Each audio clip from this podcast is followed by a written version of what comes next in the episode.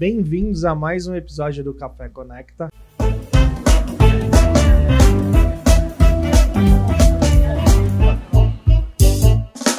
E quem que é o convidado de hoje? O convidado de hoje tem uma particularidade que ele não toma café, gente. Estamos aqui com o pet moderno, ou melhor, Luiz Henrique Venâncio. Bem-vindo, Henrique. Obrigada por ter aceito o nosso convite. Já começamos aqui te zoando, mas, né, é brincadeira. E obrigada, né, mais uma vez. A gente tá super ansioso aí pra ouvir a sua história. Não, imagina, eu que agradeço o convite. É, para quem não me conhece aqui, meu nome é Luiz Henrique Venâncio, eu sou dono da Pet Moderno, é uma empresa de adestramento de cães. É, vim aqui compartilhar com o pessoal um pouco da minha história, das experiências, daquilo que eu passei. E vamos ver se a gente ajuda de alguma forma aqui, se a gente tem um papo legal. Mesmo sem café, né? Café conecta, mas vamos ver se rola conexão sem café aqui também. Com certeza vai rolar sim. Mas antes de começar, a gente tem um recado aí, né? O que, que a gente precisa falar antes de tudo? Tem que falar do patrocinador, né? O, Óbvio, né, gente? o cara que põe dinheiro aqui dentro, né? Não tem como. E, Henrique, você gosta de, de tomar um drink, um coquetel? Manja fazer algum? Então, manjar fazer algum eu não manjo. No máximo uma caipirinha, uma coisa assim mais básica, mas eu tomo de tudo. Se vocês fizerem aí, tá tudo certo. Ah, então, bom, eu não vou fazer hoje, porque. Hoje não temos os utensílios é, necessários, não- mas quem quiser fazer, os utensílios tem todos na Bartender Store. Com certeza, a Bartender Store é a maior loja de coquetelaria do Brasil e você encontra, além de utensílios, os destilados, você também encontra cursos lá. É que com essa pandemia ele ainda não voltou a ter os cursos, mas logo logo ele está voltando a ter os cursos presenciais. Então, acesse o site da Bartender Store e, Má, tem uma coisa que é Não, mais fácil que o site, o né? mais legal, gente, da Bartender Store é o aplicativo. Foca aqui, produção. No aplicativo, a gente consegue ver todas as bebidas e as receitas. E aí você consegue fazer os drinks em casa para receber os amigos e tudo mais. Então fica a dica pra galera. E ó, Henrique, Vou sair do o básico aplicativo, agora. você Sai pode do sair do básico. Tem muitas receitas legais. E são fáceis, né? Bem fácil. Está lá, Por isso que importa. é só Se seguir. precisar de alguma coisa pra comprar também, Já tá tudo aqui no aplicativo. Simples, fácil e rápido. Faz igual aqueles TikTok, sabe? Que você vai lá e puxa assim, ó, do aplicativo já tem os utensílios na Já sua sai mesa. Já, faz- já sai saindo, entendi. fazendo drink. E, e, assim, fiquei sabendo que tem gente da produção que já tá usufruindo muito aí do aplicativo. Então, o pessoal de casa também pode aproveitar. Eu não vou falar que é o Guilherme. Gente, só um último recado aqui. A Bartender Store é nosso primeiro patrocinador, mas quem tiver interesse em patrocinar o nosso projeto, em fazer parte do podcast, pode mandar mensagem aqui pra gente, porque estamos abertos aí a parcerias e patrocínios. Mas vamos começar a nossa conversa com o Henrique. Eu sempre vou tender a chamar você de pet moderno, Henrique. Ela só Eu fala de eu você. chamando. vou, eu vou me policiar. Ela fala muito de você, você não tem ideia. Não, Quando, quando a gente tava conversando de convidados, ela, não, tem que chamar o Henrique do Pet Moderno, Não, porque sabe tem. por quê? Eu, eu acho, assim, a minha visão de fora, e assim, hoje, durante a nossa conversa, a gente vai saber. Você, dentro do seu nicho, você trouxe um assunto que ele não era muito comum, né? A- o adestramento positivo. E você trouxe ele de uma forma muito acessível para as pessoas, né? As pessoas que consomem o seu conteúdo da escola e as pessoas que te seguem no Instagram. Então, isso foi muito legal. O nosso exemplo lá de casa, assim, contando a nossa história, foi que quando eu voltei pro Brasil no ano passado, em março de 2020, eu já tinha decidido que eu ia comprar um cachorro. Era o sonho da minha vida era ter um cachorro e eu queria um cachorro. E a gente começou a pesquisar, eu e a minha mãe, mais sobre o adestramento positivo lá em casa. E foi quando a gente te achou no Instagram. E aí a gente começou a te acompanhar todo dia, todo dia, ver as suas caixinhas, as suas respostas. Eu, inclusive, quando o Luiz chegou, eu te mandava várias perguntas. eu lembro que uma vez eu mandei, eu acho que meu cachorro não gosta de mim. gente, eu A sou muito carente. Mas, mas enfim, a gente fez todo esse estudo aí e a gente contou muito com o seu apoio, consumindo o seu conteúdo mesmo. Então lá em casa a gente é muito grata ao seu trabalho, Henrique. E o Louis Vuitton, meu cachorro, também, porque ele é bem educado. É, eu fiquei muitos, muitos anos é, trabalhando sempre em domicílio, atendendo os meus Uhum. clientes. É, ainda bem que com a agenda muito cheia, mas eu nunca tive tempo, nunca tive oportunidade de compartilhar o que eu sei na internet. E um dia eu tava fazendo uma aula com uma cachorrinha e a menina falou assim: Eu não tenho, mas eu tenho Facebook, serve? Ela fez, af, que velho, sabe? Tipo, Nossa. Mas eu assim, nossa. Ah, mas não, eu preciso fazer Instagram, né? Eu preciso entrar nisso. E com esse lance, com esse início de pandemia, com esse período em que a gente ficou muito em casa, Uhum. muitas pessoas pegaram cachorro, muitas pessoas estavam na mesma situação que você, né? Sim. Querendo se preparar para ter um cachorro, querendo conhecer um pouco mais. E eu tive muito mais tempo de fazer isso. Uhum. E aí eu comecei a produzir conteúdo, comecei a gostar, inclusive é, tive muitos benefícios com isso, então depois a gente pode falar disso, mas é, a verdade é que eu não parei mais. E hoje eu considero que é super importante até para o meu trabalho, né? Estar Sim. presente todos os dias lá, compartilhar um pouco, porque é, é isso que, que faz as pessoas me procurarem, que faz elas conhecerem mais sobre o próprio cachorro. E eu posso não saber, mas depois sabendo através de você, tipo, da sua mãe, a experiência de vocês, isso também é muito bom para mim. De novo, né? O conteúdo gratuito é muito rico e o que você oferece também na escola também é muito rico, né? Você sempre tá dando as aulas online, então conta aí um pouco do seu trabalho. Como que foi essa trajetória? Porque antes você trabalhava com seu pai e aí depois você mudou um pouco. Então conta aí a sua carreira. Bom, carreira, bom, vocês podem me interromper a qualquer momento porque a história é longa, né? Tô Não. velho. Vamos lá que hoje é dia de quebrar recordes nesse podcast, pessoal. É, junta três que falam muito. Já- O recorde é qual? 2 horas e 40? 2 horas e 40, né? Do Carlos é. e da Cris. Vamos ver, vamos ver. isso. Vamos ver. Seguinte, é, bom, o meu pai, ele é adestrador de cães, né? O meu pai, Uhum. ele trabalha com adestramento de cães é, há uns 45 anos, mais ou menos. E essa profissão, ela nunca foi, assim, tão bem vista é, pelas pessoas. Era sempre aquela profissão meio desvalorizada, aquele cara que não tinha muito recurso, que não tinha Uhum. muito conhecimento. E, e que acabava ali é, fazendo um trabalho meio forçado com os cães, ensinando através da força e tudo mais. Não era algo tão legal. O meu pai ele é do interior do Ceará. Uhum. Então ele, ele sempre fala, quando ele veio para São Paulo, trabalhou e tal, ele sempre falava assim, Henrique, você precisa ter uma faculdade, você precisa ter uma carreira e tudo mais. E, e poxa, eu sempre acompanhei meu pai. Então com Uhum. 8, 10 anos de idade, eu pegava as férias escolares e ia acompanhar o trabalho dele. É, não sabia, achava que estava brincando com os cães, mas já Uhum. estava ensinando, já estava participando. Com 14 anos eu competia com o meu cachorro. Então Legal. existe uma modalidade que se chama agility. Tem salto, túnel, cone, um monte de obstáculos né, que a gente faz com o cachorro. Eu fui campeão paulista com o meu border.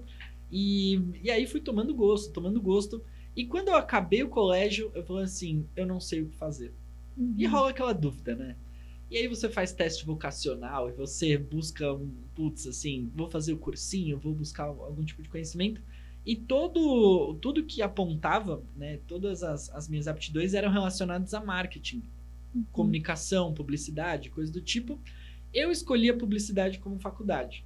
Eu me formei como publicitário, mas eu nunca exerci essa profissão. Eu nunca tive uma carteira de trabalho, eu nunca tive nada. Uhum. Porque quando eu iniciei a faculdade, eu já trabalhava com cachorro. Você tá igual quase todo publicitário, É, que tipo- não tem carteira de trabalho. Normalmente Sim. sua maioria é PJ. É verdade. É, é mais, mais legal, é muito, é muito louco você, porque a gente tem, tem um ponto em comum que eu fiz publicidade e propaganda também, e você vai olhando Onde você nessa. fez? Eu fiz uma longa história, mas passei por Mackenzie, AMB, então. Eu comecei na EMB, eu fiz duas semanas, e aí eu passei na Casper Libero, que é uma Legal. faculdade ali na Paulista. ótimo. E cheguei a me formar, mas é aquela coisa, né? Chega uma época da faculdade em que você precisa buscar um estágio, começar a trabalhar na área. E eu via meus amigos assim, é, poxa, trabalhando em agência até de madrugada. É, nossa, estou me ferrando para entregar um trabalho dentro do, do prazo, ou já atrasado, tudo. E aquele ritmo louco, eu falava assim, nossa, eu já trabalho com cães. Eu já faço algo que eu gosto. Eu tenho um estilo de vida que pra mim é muito melhor. Acordar Uhum. cedo, acabar cedo, estar em contato com o parque, com o cachorro, com tudo. E eu falei assim, olha, vou me formar, porque eu gosto, mas não pretendo exercer. Uhum. Então, o primeiro contato, assim, que eu tive profissional mesmo, foi quando eu acabei o colégio. O meu pai, ele já era adestrador e eu falei assim... Ele falou, vamos trabalhar comigo? Eu falei, então tá bom. É, nessa época ele, ele fazia um trabalho em domicílio. Ele ia à casa das pessoas, treinava os cachorros. Tinha até uma turminha de cães que a gente levava para o Ibirapuera, eram cerca de 20 clientes. E, e, já pensando em mudar um pouco a forma dele trabalhar, eu falei, por que, que a gente não cria um espaço físico, um centro de treinamento de cães, onde a gente pode concentrar todos esses cães, onde a gente pode é, trazer esses cães para esse espaço, fazer o treinamento deles ali e, e ter um número maior de clientes. E assim, em poucos meses a gente saiu de 20 clientes para mais de 70. Cara. Nossa. É, foram assim equipe de monitores de cães, de motoristas, então tinham dois carros, tinha todo o espaço físico, né, onde a gente concentrava todos esses cachorros e, e meio que foi um sucesso, né? A gente uhum. a gente surfou essa onda, é, foi muito legal para, poxa, a gente acabou ganhando mais, acabou é, atingindo mais pessoas, então o meu pai ele sempre teve uma carreira muito consolidada, ele é muito reconhecido uhum. entre os profissionais mas não em relação ao público geral. Né? A gente começou a ter contato com muitas pessoas. É, só que aí, com o tempo, é, depois de oito anos trabalhando com ele, uma coisa mudou. Né? Uhum. Eu, eu aprendi tudo que eu sabia com meu pai. Eu não tinha lido um livro sobre adestramento. Eu não tinha feito um curso sobre adestramento. Eu nunca tinha é, me especializado nessa área. Uhum. Então, para quem não sabe, a profissão de adestrador, ela não tem nenhuma regulamentação, ela não tem nenhuma certificação, nenhuma fiscalização. Se você, Marcelo, falar, olha, eu sou adestradora, você é. Uhum. Pode ser boa ou ruim, mas você é. é eu, eu, eu, então, assim. Um, é tipo coach. É tipo coach, não sei, mas acho que é. é. Então o que acontece? Tem muitas pessoas que gostam de cães, que começam a passear com cães, que tem jeito com cachorro e falam assim: eu sou adestrador. Uhum. Faz um cartão de visita e começa a trabalhar com isso. Muitos que, inclusive, têm um conhecimento assim muito grande de marketing, uma parte comercial, atingem milhares de pessoas, tem programa na televisão e, mesmo assim, acabam utilizando técnicas defasadas, é, uhum. praticando maus tratos com os cães, coisas assim. Mas, enfim, é, eu comecei a estudar sobre cães. Então, num jantar em que eu estava com outro colega do meu pai de profissão, uma veterinária, ela estava comentando assim: Olha, vocês já viram falar sobre adestramento positivo? Uhum. Uma forma de você trabalhar com os cães que, que não envolve broncas, você não precisa mostrar que manda, você não precisa brigar com o cachorro. E Aí, isso foi quando, Henrique? Foi 2014. Faz pouco tempo, né? É, eu trabalhava desde 2007. Então uhum. eu, fiquei, eu, eu, já treinava cães para filme, propaganda, fazia trabalho voluntário em hospital, é, levando cães para visitar legal. as pessoas. Mas tudo isso ainda seguindo uma metodologia que eu não faço mais hoje, uhum. que ainda envolvia bronca, essas coisas. Então em 2014 eu fiquei sabendo sobre isso e eu já estava num nível em que eu não ia pegar vários livros, assim, eu não ia pegar um material de custo baixo, mas que eu precisaria despender muito tempo. Uhum. Eu fui buscar uma solução mais imediata. Eu me inscrevi em três, quatro cursos dentro de um semestre uhum. e falei, vou estudar esse negócio. E assim, foi a melhor coisa que eu fiz.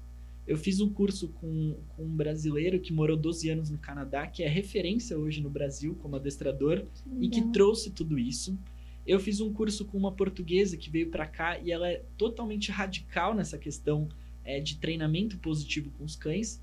E eu fiz um curso com quem nunca mais veio para o Brasil, um inglês que fundou a Associação Americana de Adestradores, um cara que desde 81 já falava em treinamento de filhotes, em coisas do uhum. tipo. E assim, depois que você tem contato com tudo isso, depois que você vê, você não tem mais como desver. Uhum. Sim. Então eu olhei toda aquela forma de trabalhar com os cães e falei assim, não dá para continuar como tá. Eu olhei pro meu pai e falei, olha, a gente precisa modificar a nossa metodologia. Uhum. A gente precisa se adequar àquilo que está sendo feito hoje. A gente precisa trabalhar com o cachorro dentro do ambiente em que ele vive, na família dele, para que a família dele aprenda a educar esse cachorro. Uhum. E não levar ele para um lugar, treinar e entregar ele treinado. Não é, não é assim. Ele não tem que obedecer a mim, ele tem que é corresponder ao que a pessoa quer. E, e aí o meu pai falou: Não, eu tô muito velho para isso, eu tô quase me aposentando, deixa quieto. E diante de tudo isso, eu falei assim: Bom, então, olha, é, você continua aqui com todo o trabalho, tudo aquilo que a gente construiu. Eu não tenho família, não tenho nada, eu vou recomeçar do zero. Recomeçar do zero, ótimo. Eu vou recomeçar e, e eu vou seguir aquele caminho que eu acredito. Então, eu recomecei o meu trabalho todo, eu joguei fora tudo aquilo que eu considerava como conhecimento e, e comecei a estudar e praticar o que eu conheço por adestramento positivo. Então, eu fiquei sem trabalho. Eu ia na praça, eu lia livros ali com a minha cachorrinha na praça, eu comecei a fazer cursos, comecei a estudar. E, e para minha sorte, é, tudo aquilo que eu acreditava é o que de fato é baseado em ciência, o que de fato é mais atualizado, que é mais amparado assim pela ciência para os cães. E, e, rapidamente eu comecei a ter resultados muito bons. Que legal. Uhum. Então toda aquela bagagem que eu tinha serviu pelo menos para eu aprender o que não fazer. É, eu já tinha um- uma prática é, com cães, eu já tinha um network cheia, conquistar uma, uma procura muito grande pelo meu trabalho. Uhum. E eu já criei a Pet Moderno, que é o nome da minha empresa, é, baseado ali em três pilares, né? Que eu colocava conhecimento, isso para mim foi o que transformou tudo aquilo que eu sei, é tudo aquilo que eu faço. É, bem-estar, totalmente é, querendo trazer o melhor para os cães que, e para as famílias E que eu atendo. família, né? Isso que é legal. Lógico, você tem um cão que destrói o seu sofá, que não fica sozinho, que late para as visitas, Sim. que tem medo de tudo. Esse cachorro você não consegue ter uma convivência com ele. Você não consegue levar ele num barzinho, sair, ir num parque, receber visitas. Você acaba se isolando. A pessoa que tem um cão que é mal sociabilizada, ela, vive numa eterna quarentena. Ela não Sim. pode receber as pessoas em casa, ela não pode fazer muitas das coisas que ela queria com o cachorro. E então conhecimento, bem-estar e inovação, porque nessa época eu já entendi a importância da internet. Uhum. Vocês podem ver que de 2015, né, que foi o início da empresa, até hoje, eu procrastinei muito para iniciar os projetos que eu tinha aí relacionado à internet. É, isso daí é uma coisa até que é, é legal falar. Mas, mas eu já tinha ciência da importância disso pra gente, né? Da importância do conteúdo, de escalabilidade e tudo mais que poderia trazer. Então eu fundei a Pet Moderno, comecei atendendo em domicílio, é, já fiz algumas palestras, já fiz alguns eventos.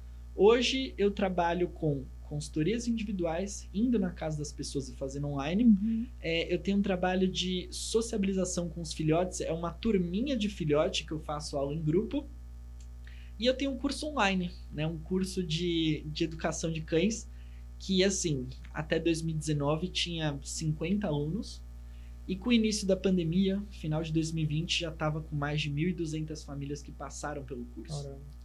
Então, é, de fato, assim, a, a pandemia ela foi muito triste, né? Muito difícil para todo mundo, mas para mim ela acabou se transformando num, assim, num, Um marco. Num marco, porque eu tive que me reinventar e mudar completamente a forma de trabalhar. Então, o que eu faço hoje é totalmente o oposto do que eu fazia em 2019.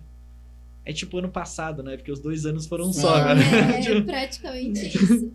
Nossa, Henrique, eu tenho várias, várias perguntas e vários pontos aí pra levantar com você.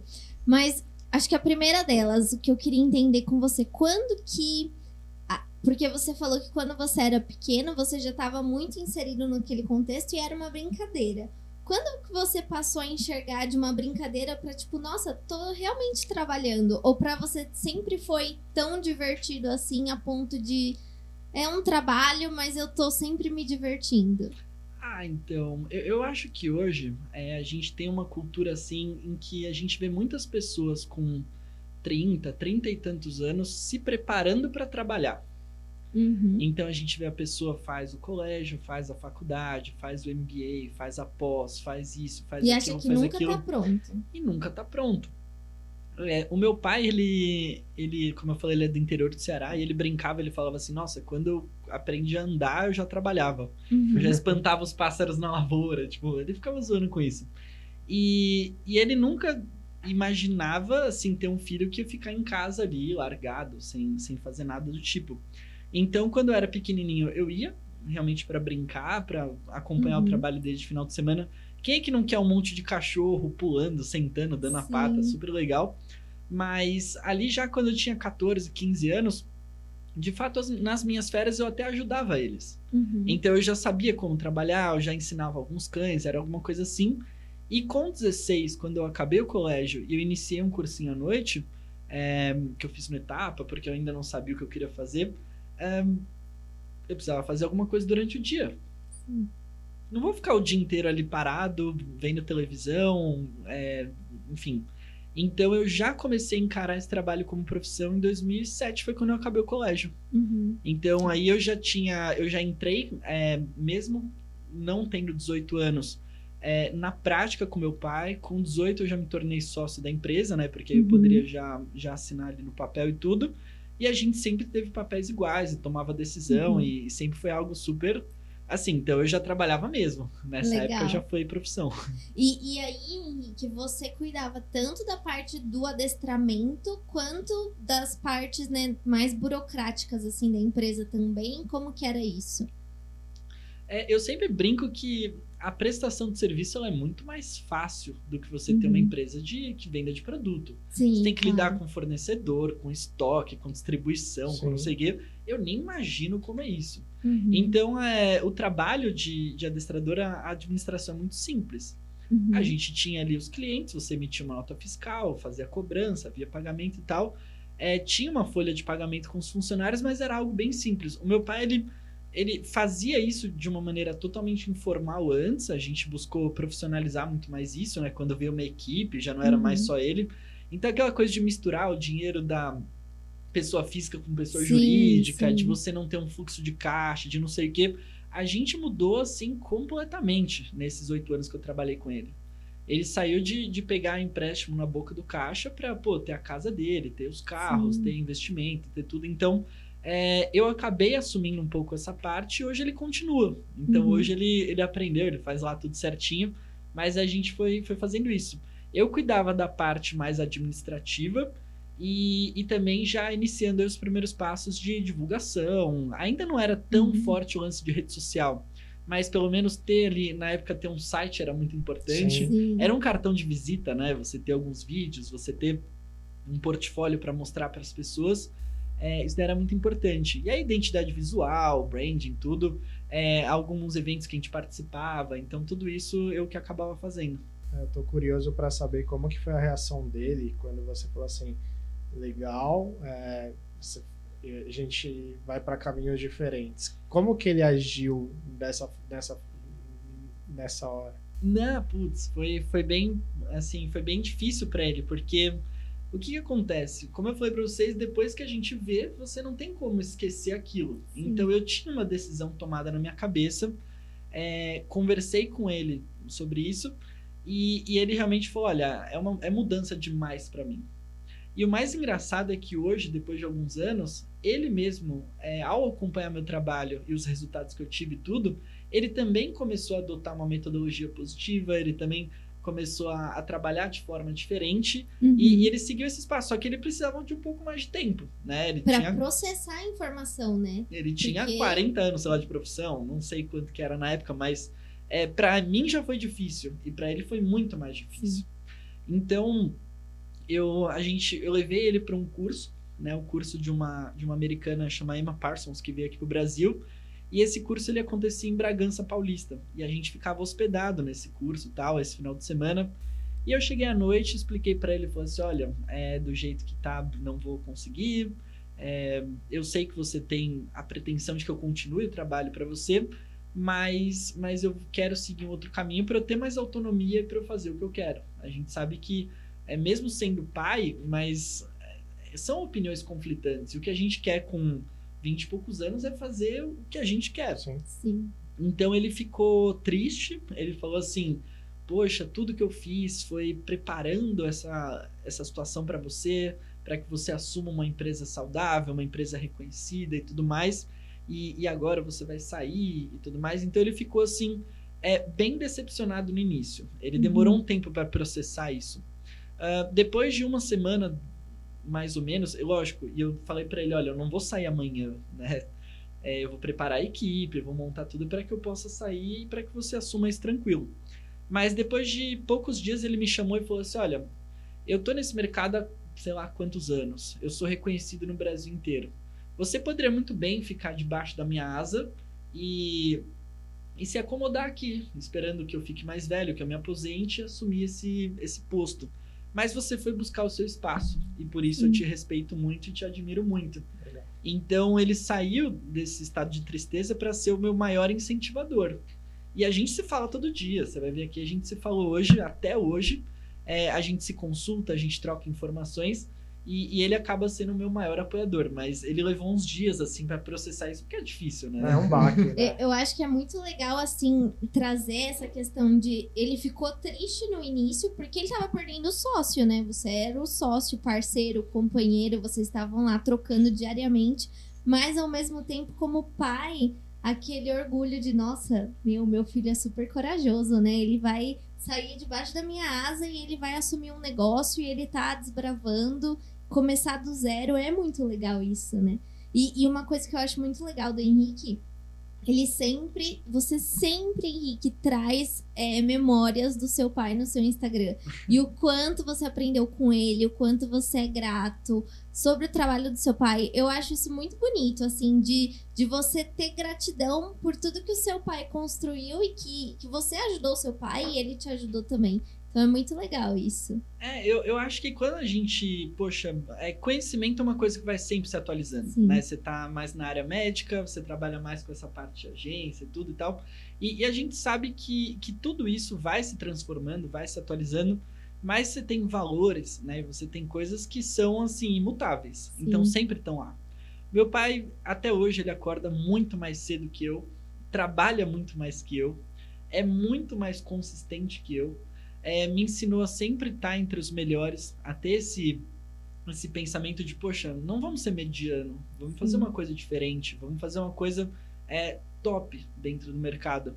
Então, ele me, me entregou alguns valores e algumas coisas que, de fato, me influenciam até hoje. Muito mais na minha forma de pensar do que no conhecimento. Então, não tem como não lembrar.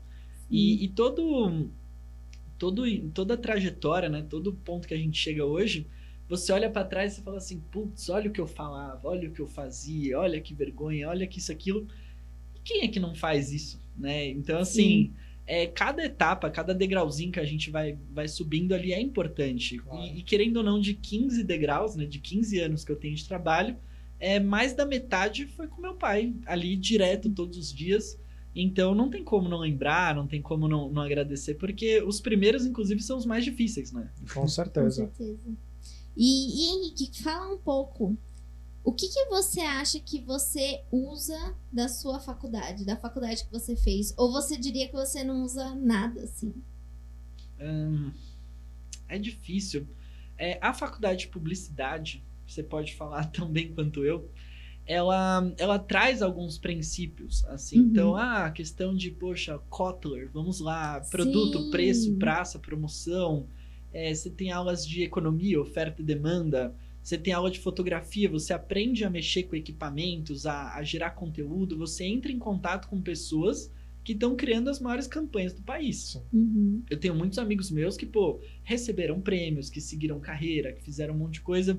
É, então, assim, para mim foi muito mais a questão do network uhum. e muito mais, assim, acompanhar e aprender a gostar do, dessa parte de comunicação foi quando eu comecei, poxa, olha como que é usar um Mac, né, para fazer ah, as coisas. Foi, foi aprender os formatos e tudo, mas assim, é, de verdade, eu me formei em 2011, então já faz 10 anos. Nem eu não, tinha, não sei como é que tá. Não, tinha uhum. nem essa lance mas, de assim, redes sociais na época. Não tinha, a gente não tinha WhatsApp. Então eu, quando fazia os trabalhos de faculdade, era conversa no Gmail. É, a gente tinha Facebook, mas não tinha Instagram é, você não tinha Telegram, você não tinha um YouTube muito forte, você não uhum. tinha um uhum. monte de coisa.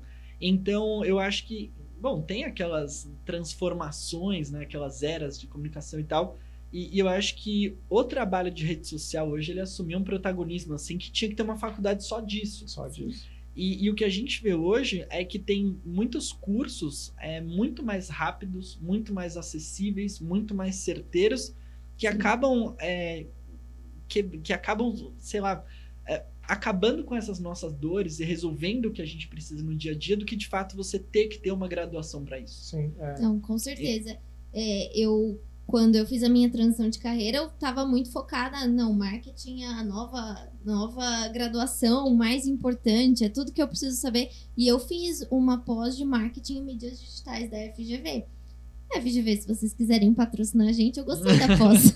Mas assim, se a gente compara o que você aprende na pós, eles ainda trazem coisas muito tradicionais. Muito tradicionais. E aí, quando a gente compara com, vai, com o novo mercado que a gente assina, poxa, são coisas que estão acontecendo ali no dia a dia da internet, das redes sociais e que a gente precisa saber. Então, eu acho que tem toda essa questão do MEC, né? Muitos dos meus alunos da enfermagem perguntam: por que, que a gente não aprende tudo isso que você ensina na faculdade? Deu, gente, porque para colocar na grade de uma faculdade, dá, tem aprovação do MEC, tem profissional que seja capacitado para falar daquilo. Então, são, são muitas trends de mercado que vêm surgindo que só esses cursos pontuais que vão ensinar mesmo. E, e hoje você tem cursos, por exemplo, o Primo Rico, o Grupo Rico colocou a parte de uma, um stage, que é R$39,90 por mês, e você, é, meu, tipo você aprende mercado. com Kotler, você tem aula com Kotler. É. Você tem aula com uma Duda Monteiro sobre Instagram. Aí você consegue comprar um curso de Instagram dos segredos de audiência, que você fala assim, meu, você paga mil reais no curso, pra que, que eu vou pagar, sei lá, é, 30, 40 É que é pau. muito mais acessível, muito né? Se você vai comparar o preço de uma pós, de um MBA, é muito mais acessível.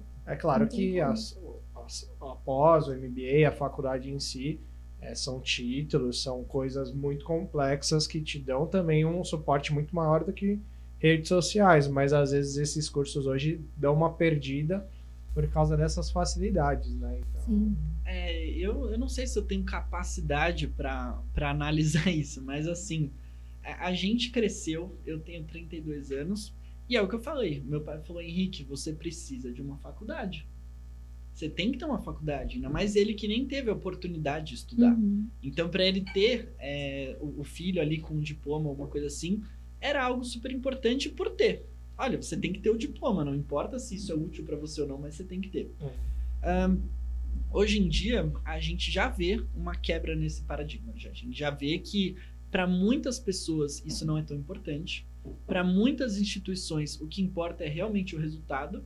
E se a gente for analisar, poxa, qual é a forma mais rápida de eu atingir o resultado, de eu conseguir esse conhecimento é, para sair fazendo aquilo que eu preciso? A estrutura de escola, de faculdade, tudo, ela já não supre mais. Sim. É, é eu não estou nem aqui dizendo se tem que ter regulamentação, se tem que ter MEC, se não, eu acho que até tem, né? Porque como é que você vai ter uma unidade de conhecimento no país inteiro? Talvez tenha que ter mas talvez tivesse que ser mais atualizável, mais rápido, não sei. Sim. Eu sei que para o segmento de marketing, de comunicação e principalmente de redes sociais, é, você tem um Facebook que quantas versões do Instagram rodam ao mesmo tempo? Eu acho que do Facebook uma época era 200, sei lá, Sim. rodando ao mesmo tempo para testar coisas novas, para melhorar o algoritmo, para atingir mais pessoas, para manter as pessoas mais na tela. E como é que uma instituição acompanha isso? Então, assim, é, a, a, a, essa questão do, do curso específico, né, da, que a gente estava falando do novo mercado e tudo de outros cursos, é, isso vem muito até com o avanço da própria internet mesmo. Eu estava aqui conversando com a Marcela antes de a gente começar eu falei assim, poxa, tem, eu estava aqui pensando em algumas coisas que eu li, que eu estudei, que realmente impactaram muito a minha forma de pensar. E, e hoje a gente vê certos cursos, certas empresas, certas soluções que a gente nunca imaginaria no mercado. Vocês têm aqui a Bartender Store, que é o maior portal, o maior loja de, de produtos para bartender. E você ia pensar há uns anos atrás, como é que uma empresa se mantém vendendo uma coisa tão nichada assim para um público Sim. tão específico? Então, é, você vai numa livraria grande, se ia numa Saraiva, se ia numa, numa livraria cultura, você só encontrava os produtos best-seller. Você ia no mercado, você só encontrava os produtos mais comuns. E com a internet, a gente conseguiu é, o que eles chamam de efeito da cauda longa. É, a gente tem ali os produtos mainstream, aqueles que fazem mais sucesso, e a gente tem aqueles bem nichados, aqueles que são específicos para um público específico e que é tudo que ele mais queria, mas Sim. que nunca seria um negócio viável se não tivesse internet. Sim. Então hoje é, você consegue uma solução específica para você, perfeita, a um custo muito baixo, numa distribuição muito alta, muito escalável, É, e que nem se compara com você manter um campus cheio de professor e pagando salário e tudo mais. Então, é, essa parte de, de conteúdo, hoje para mim, é, a, a, minha faculdade ela não teve tanta influência assim porque tudo se transformou muito. E eu, muito rápido muito também. Muito rápido, muito rápido. Eu, hum. eu vejo hoje pessoas que estão multi, multi, multimilionárias, que estão bilionárias e que se construíram nos dois, três últimos anos pessoas que é, ligou ali a chavinha, que começou a, a, colocar um projeto em prática e que encontrou naquele, naquele projeto, naquela solução que ela oferecia, um público que estava louco por aquilo, mas uhum. que nunca teve isso de uma forma tão específica em nenhuma instituição, em nenhuma, em nenhuma empresa que oferecia essa solução. Então, assim, poxa, eu tenho um curso online que começou como um curso de educação de filhotes e que atingiu milhares de pessoas. Então, assim, é, a gente. Eu estudei muito por livro, estudei muito por é, conteúdo em rede social, vídeo uhum. de YouTube, coisas que eram muito, muito baratas. E eu fui buscar cursos que eram um pouco mais caros, mas eram determinantes porque tinham aquilo que eu, que eu precisava. Sim.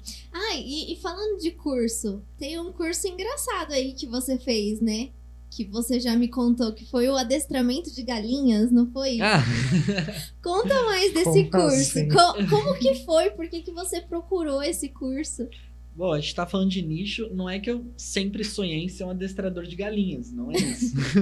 o que que acontece? É, quando a gente quer trabalhar com adestramento de cães, a gente precisa ser muito sensível à linguagem corporal do cachorro. Uhum. A gente precisa ter um timing muito bom para dizer: olha, agora você acertou, muito bem.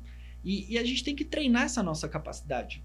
Não dá para eu treinar no cachorro até eu melhorar, porque uhum. eu, como profissional, eu já tenho que chegar lá muito afiado. Então, eu fiz um curso que se chama Chicken Camp. É um curso que acontece no mundo inteiro. Alguns adestradores desenvolveram e que a forma como a gente educa uma que a gente ensina habilidades para uma galinha, para um rato, para um golfinho, para um macaco, para um elefante, podem ser as mesmas de um cachorro. Tá. Só que a gente praticava com galinhas. Então, em oito dias de treinamento, elas estavam bicando cores diferentes, entrando em túnel, fazendo zigue-zague, contornando cone, é, um monte de coisa sem que a gente encostasse nelas, sem que a gente brigasse com elas, sem que a gente batesse o jornal e gritasse com elas, porque elas sairiam correndo, né? Então, com uma galinha, você não tem a opção de ser bruto com ela. Uhum. Você tem que ser muito assertivo e ter muito critério ali para construir é, um processo de treinamento muito legal. Então esses treinadores eles pegaram as galinhas para ensinar a gente a ser melhores adestradores de cães. Então, olha a visão dos caras. Não, e, e é um, um, pensamento completamente fora da caixa, né? E de você pensar, poxa, a gente vai usar esses animais porque daí a gente precisa aprender para cuidar daqueles. Então, às vezes a gente tá tão condicionado a, ah, eu preciso fazer isso, só cachorro, só cachorro, ou só o meu negócio, né? Ou só aquela área e às vezes a gente precisa pensar fora da caixa para alcançar objetivos Total. ainda maiores. É que a, as leis de aprendizado, vamos colocar assim, elas são meio que universais. Então, por exemplo, você tem um cachorro que ele, sei lá, ele fica muito ansioso quando ele vai passear. Eu não posso levar ele para passear, ele começa a ficar ansioso, eu começo a dar bronca nele e falar: olha, você não pode fazer isso. Eu uhum. preciso ajudar esse cachorro a, a ficar menos ansioso. Então você precisa estabelecer ali um protocolo de treinamento. Eu preciso treiná-lo para colocar a coleirinha dele sem que ele ache que ele vai passear. Então, em vez de eu pegar o cachorro, pegar a coleira e ficar, vamos passear, uhum. vamos passear, vamos passear, e quando ele estiver extremamente ansioso, eu premio ele levando para passear porque o que acontece? Eu vou mostrar a coleira, ele vai ficar doido, quicando pelo teto. Eu vou falar: Nossa, que cachorro ansioso. Onde ele aprendeu isso? Ele aprendeu isso todos os dias que eu agitei ele. Ai, gente. é assim. Ela sempre descobre que ela faz as coisas. E, então o que a gente faz? Você coloca a coleira nele e você treina ele um pouquinho e guarda. Você coloca a coleira nele, senta na mesa, janta e guarda. Você desassocia a coleira do passeio. Aí você treina a abertura da porta. Olha, senta, espera, fica, muito bem, agora vamos, agora volta, agora vamos. Aí você treina o elevador, você treina a porta de saída. Se você faz isso alguns dias, você vai sair com seu cachorro muito calminho. Se você quer é, poxa, eu quero criar o hábito de ir para academia todos os dias. Eu passei por isso. Eu nunca fui um cara de ir para academia. E eu usei os mesmos processos que eu uso com o cachorro para modificar o meu comportamento. O que, que eu entendia que era importante? Consistência. Então eu achei que para mim era mais fácil ir todo, todo dia de segunda a sexta do que de fato ir segunda, quarta e sexta, por exemplo. Eu achei que era muito mais fácil manter isso todos os dias para que Ter não alterasse a minha rotina, rotina. né? Eu achei que era muito mais fácil fazer isso é, dentro do meu prédio, ao invés de eu ter que ir até a academia. Porque senão Sim. chuva, frio, é, atraso seriam desculpas muito comuns. E que eu não precisaria começar com um treino de uma hora e meia. Eu podia ir só 20 minutos. E era ridículo. Eu descia, fazia 20 minutos e subia e dizia, Uhum. ok. Então, você. A principal lição que eu aprendi nesse curso, ela falava a frase assim: be a splitter, not a lumper. Ela, Uhum. ela dizia o quê? É, quebra esse, esse processo em pedacinhos. Começa com, com micro avanços e vai conquistando isso. Isso é o que eu aprendi com as galinhas, que eu uso comigo e uso com os cachorros. Sim. O, o James Clare, eu até esqueci o nome do livro, mas é um livro sobre hábitos. Não é o poder do hábitos, mas o poder dos hábitos, mas é um outro que ele fala: é melhor você quebrar em pequenas metas, mas que você consegue É. alcançar, do que você, ai, não, eu vou fazer uma hora e meia, daí no segundo dia você já não vai. E é muito daquela teoria SMART, né? Que o objetivo tem que ser específico, mensurável, atingível, tem que ter um prazo, tem que ter um tempo para você fazer. O lance das pequenas vitórias, né? Porque Sim. é o que Sim, você falou, 20 celebrar. minutos, nossa, não é ridículo, é bom pra caramba. Porra! Então, pra quem não faz nada, né? e E também contabilizar, né? 20 minutos por 5 dias é 100 minutos. Se você não tivesse ido nem uns 20, É você melhor que teria ido nada. zero, né? o pessoal fala, ah, eu vou comer, é, nossa, comi pra caramba, treino a semana inteira, comi pra caramba, perdi o treino. Não, se você não tivesse treinado, Sim. ia ser bem pior. Então é bem, é bem, é, você citou bem legal é, é, o lance do, do objetivo smart, das coisas, porque Não, e, é e assim, com cães, é, existe. Aqui no Brasil tudo se chama adestrador. A pessoa fala, você. Até você me perguntou: ah, você é adestrador, você é treinador, você é educador canino, você é.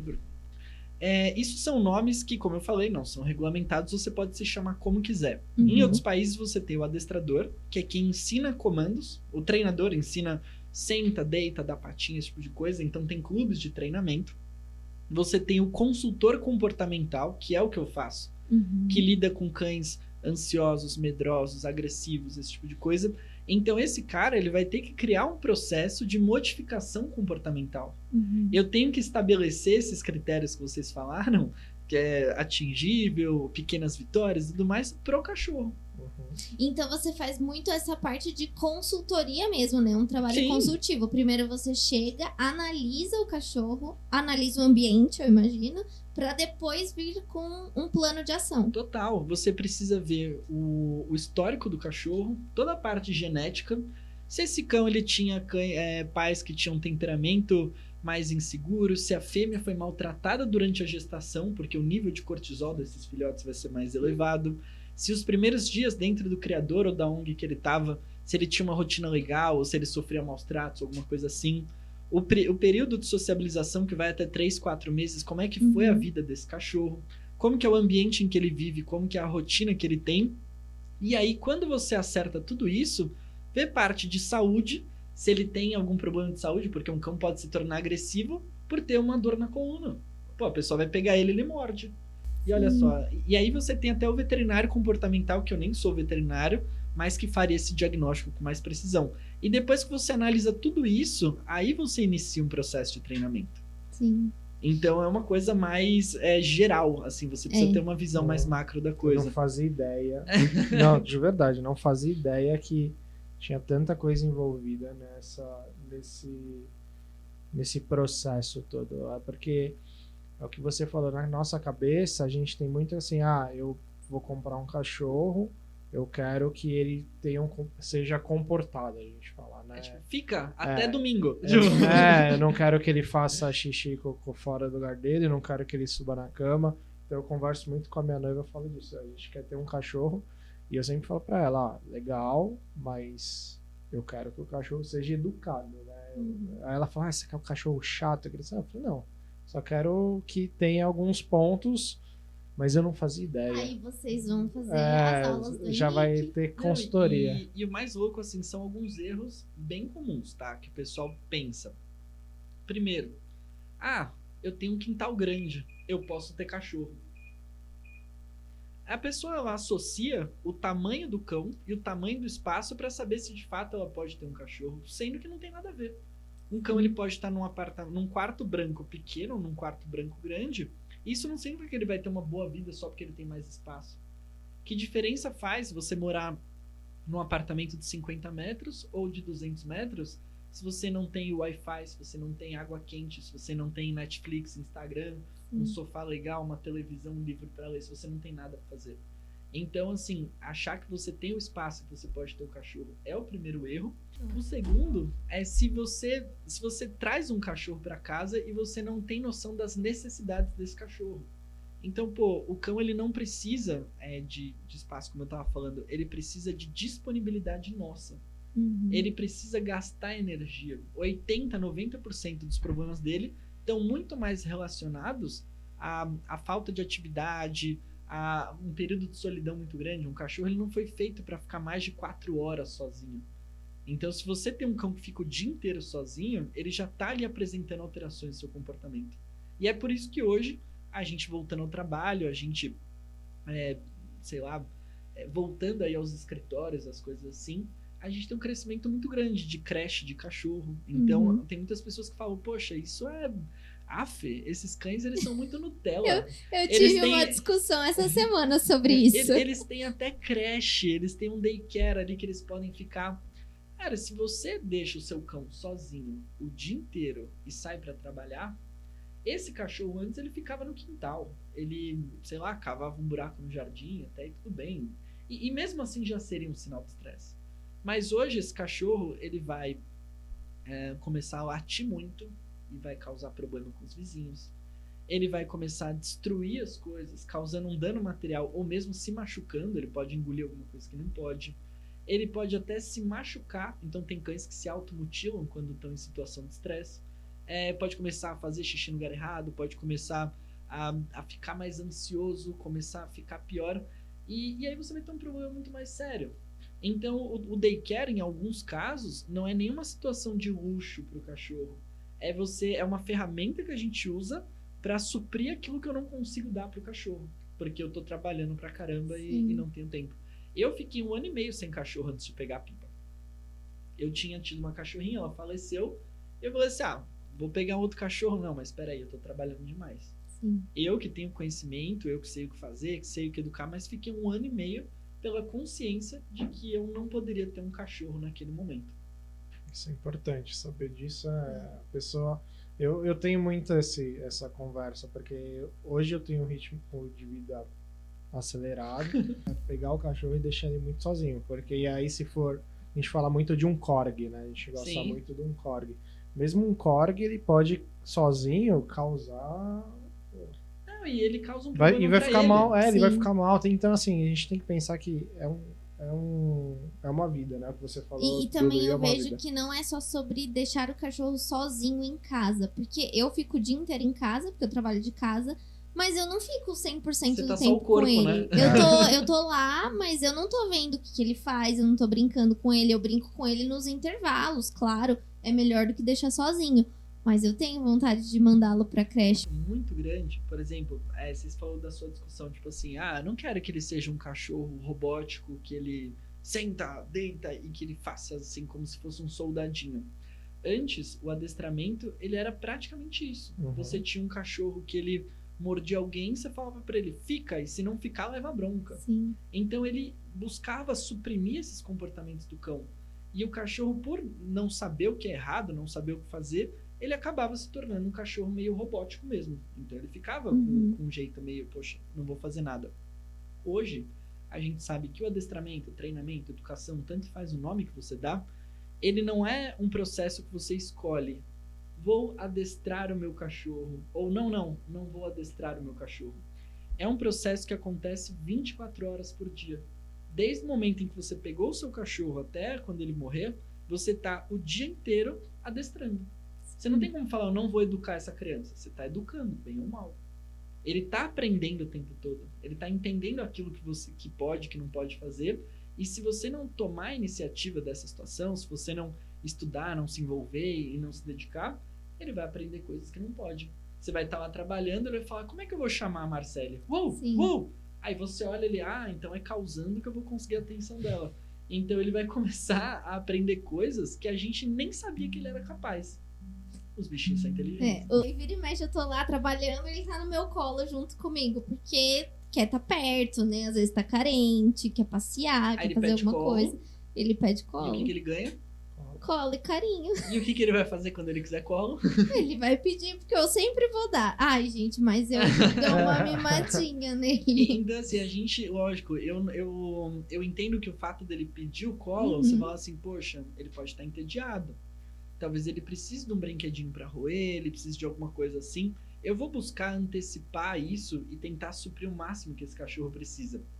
Mas o, o ato de a gente educar o cachorro é muito, muito, muito de consistência. Sim. Né? É a gente lembrar que já que eu estou educando o tempo inteiro, eu tenho que pensar que se esse cachorro pedir comida pra mim e eu dou comida pra ele, ele vai pedir mais vezes. É isso que eu tento ensinar lá em casa, mas ainda não entrou na cabeça da minha mãe. Mas os meus pais, como bons avós, eles gostam de mimar o Eles têm a cão. função de mimar. Eles têm a função de mimar. E a mãe tenta educar. Aí é melhor nem entrar nessa parte aí, senão a gente vai começar a Vamos falar é, das vai- coisas erradas que fazem com o cão. E eu não quero que vocês sigam em casa. É verdade, não vão nem dar exemplo. né? Não vamos dar esses maus exemplos. Ah, e a gente vê bastante hoje, tem muito influenciador digital com cachorro, né? E, esses cachorros fazem parte da rotina. A gente acompanha muito a Jana Tafarel, que ela tem a Charlene, que ela é um corgi, né? Sim. E também tem o Léo, Bagarola da Madá e da Bica. Então, assim, você acha que esse crescimento também dos influenciadores, ele deu uma ajudada no seu mercado para você? Você tem algum, algum contato com, com esse tipo de pessoa? Olha, tem algumas coisas a, a falar sobre isso. Eu trabalhei com algumas pessoas que, que têm aí como uma das funções, ou a principal função, é esse lance de influenciador. O cara é produtor de conteúdo, ele tem uma audiência grande, e, e aí eu, enfim, comecei a adestrar o cachorrinho. E assim, no meu caso, foram trabalhos muito legais, porque eu Uhum. pude é, não só ajudar aquela pessoa, como ajudar centenas de milhares que acompanhavam ela. Sim. Então a pessoa passava mensagens muito legais do tipo: olha, você não pode brigar com o cachorro. Não é que você não pode, mas não vai nem adiantar. Então você precisa ensinar, você precisa oferecer isso para ele. Eu senti que, que trabalhar ao lado de influenciadores foi a forma mais rápida até de crescer o meu próprio trabalho. Uhum. Então tinha dias que, poxa, a pessoa fazia um story e surgiam 300, 400 novos seguidores para mim. Eu falava assim, Cara. animal, né? Eu que estava começando com o meu curso online, isso potencializava muito. Mas seguindo aquela linha de, de que a profissão de adestrador ela não é muito ela não é regulamentada, é, a pessoa pode amplificar mensagens boas ou ruins. Uhum. influenciador, ele não tem mais conhecimento que uma pessoa comum, ele só tem mais alcance. Então, existem muitos influenciadores que, infelizmente, é, tratam o cachorro da forma que não é muito legal. Ou confiam em profissionais que não fazem um trabalho muito aceitável em relação a isso e acabam divulgando algumas coisas que você fala, puxa vida, é, que desserviço, sabe? Vou ter que Uhum. lutar contra isso no futuro. E, e não é por maldade, assim, não é que a pessoa faz isso porque, poxa, é, quero mesmo fazer isso. Tem coisas que você sabe que você sabe. Tem coisas que você nem sabe que sabe. Poxa, eu sei pra caramba. Tem coisas que você sabe que você não sabe. Você fala assim, beleza, é isso aqui eu não domino, é uma área que eu não domino. E tem coisas que você não sabe que você não sabe. E isso é muito perigoso. Todo mundo tem um pouco de técnico de futebol. Eu sou São Paulino, você pode ver que eu tô numa fase meio triste da minha vida. E, e, nossa, né? Já escalei o time do São Paulo mil A vezes. melhor coisa é não ter time, gente. Nossa, você economizaria. Bom, você não tem, né? Não, eu nem entendo de futebol. Eu sofro à toa, nem precisaria estar sofrendo. E, e todo mundo quer ser um pouco de técnico de futebol e um pouco de adestrador. Então todo mundo vai dar opinião sobre a forma como você educa o seu cão. Sim. Poxa, você tem que impor limites, você tem que dar bronca agora, você tem que fazer isso. E de repente você fala baseado em quê? Não, é, meu avô fazia assim, minha avó fazia assado, e tipo, sem nenhum tipo de, de embasamento, né? Sem nenhum tipo de conhecimento. É, mas assim, gente, de forma nenhuma eu tô comparando cães com crianças ou bebês ou humanos, né? Mas a gente vê muito. Eu tenho uma amiga que ela tá passando pela fase da maternidade agora, com duas menininhas pequenas, e a gente vê muito isso com criança, né? Todo mundo quer dar pitaco. Todo mundo quer falar como você tem que educar o seu filho, todo mundo vai falar, todo mundo vai achar que tem a melhor teoria. E uma outra coisa que acontece é essa questão da. O cachorro, ele não sabe que você tá brigando. Assim como a criança. A criança, você vai brigar com a criança, a criança não tem noção do que você tá falando. Então, eu sempre tento trazer muito esse contexto pro meu pai, porque meu pai que fica, ai, mas se ele não se comportou, você tem que bater. Não, gente, não tem que bater. Da mesma fa... Aí eu falo pro meu pai que meu pai sempre foi de nunca, nunca querer me bater, né? Ele nunca foi um pai que batia. E ele sempre foi um pai que conversava.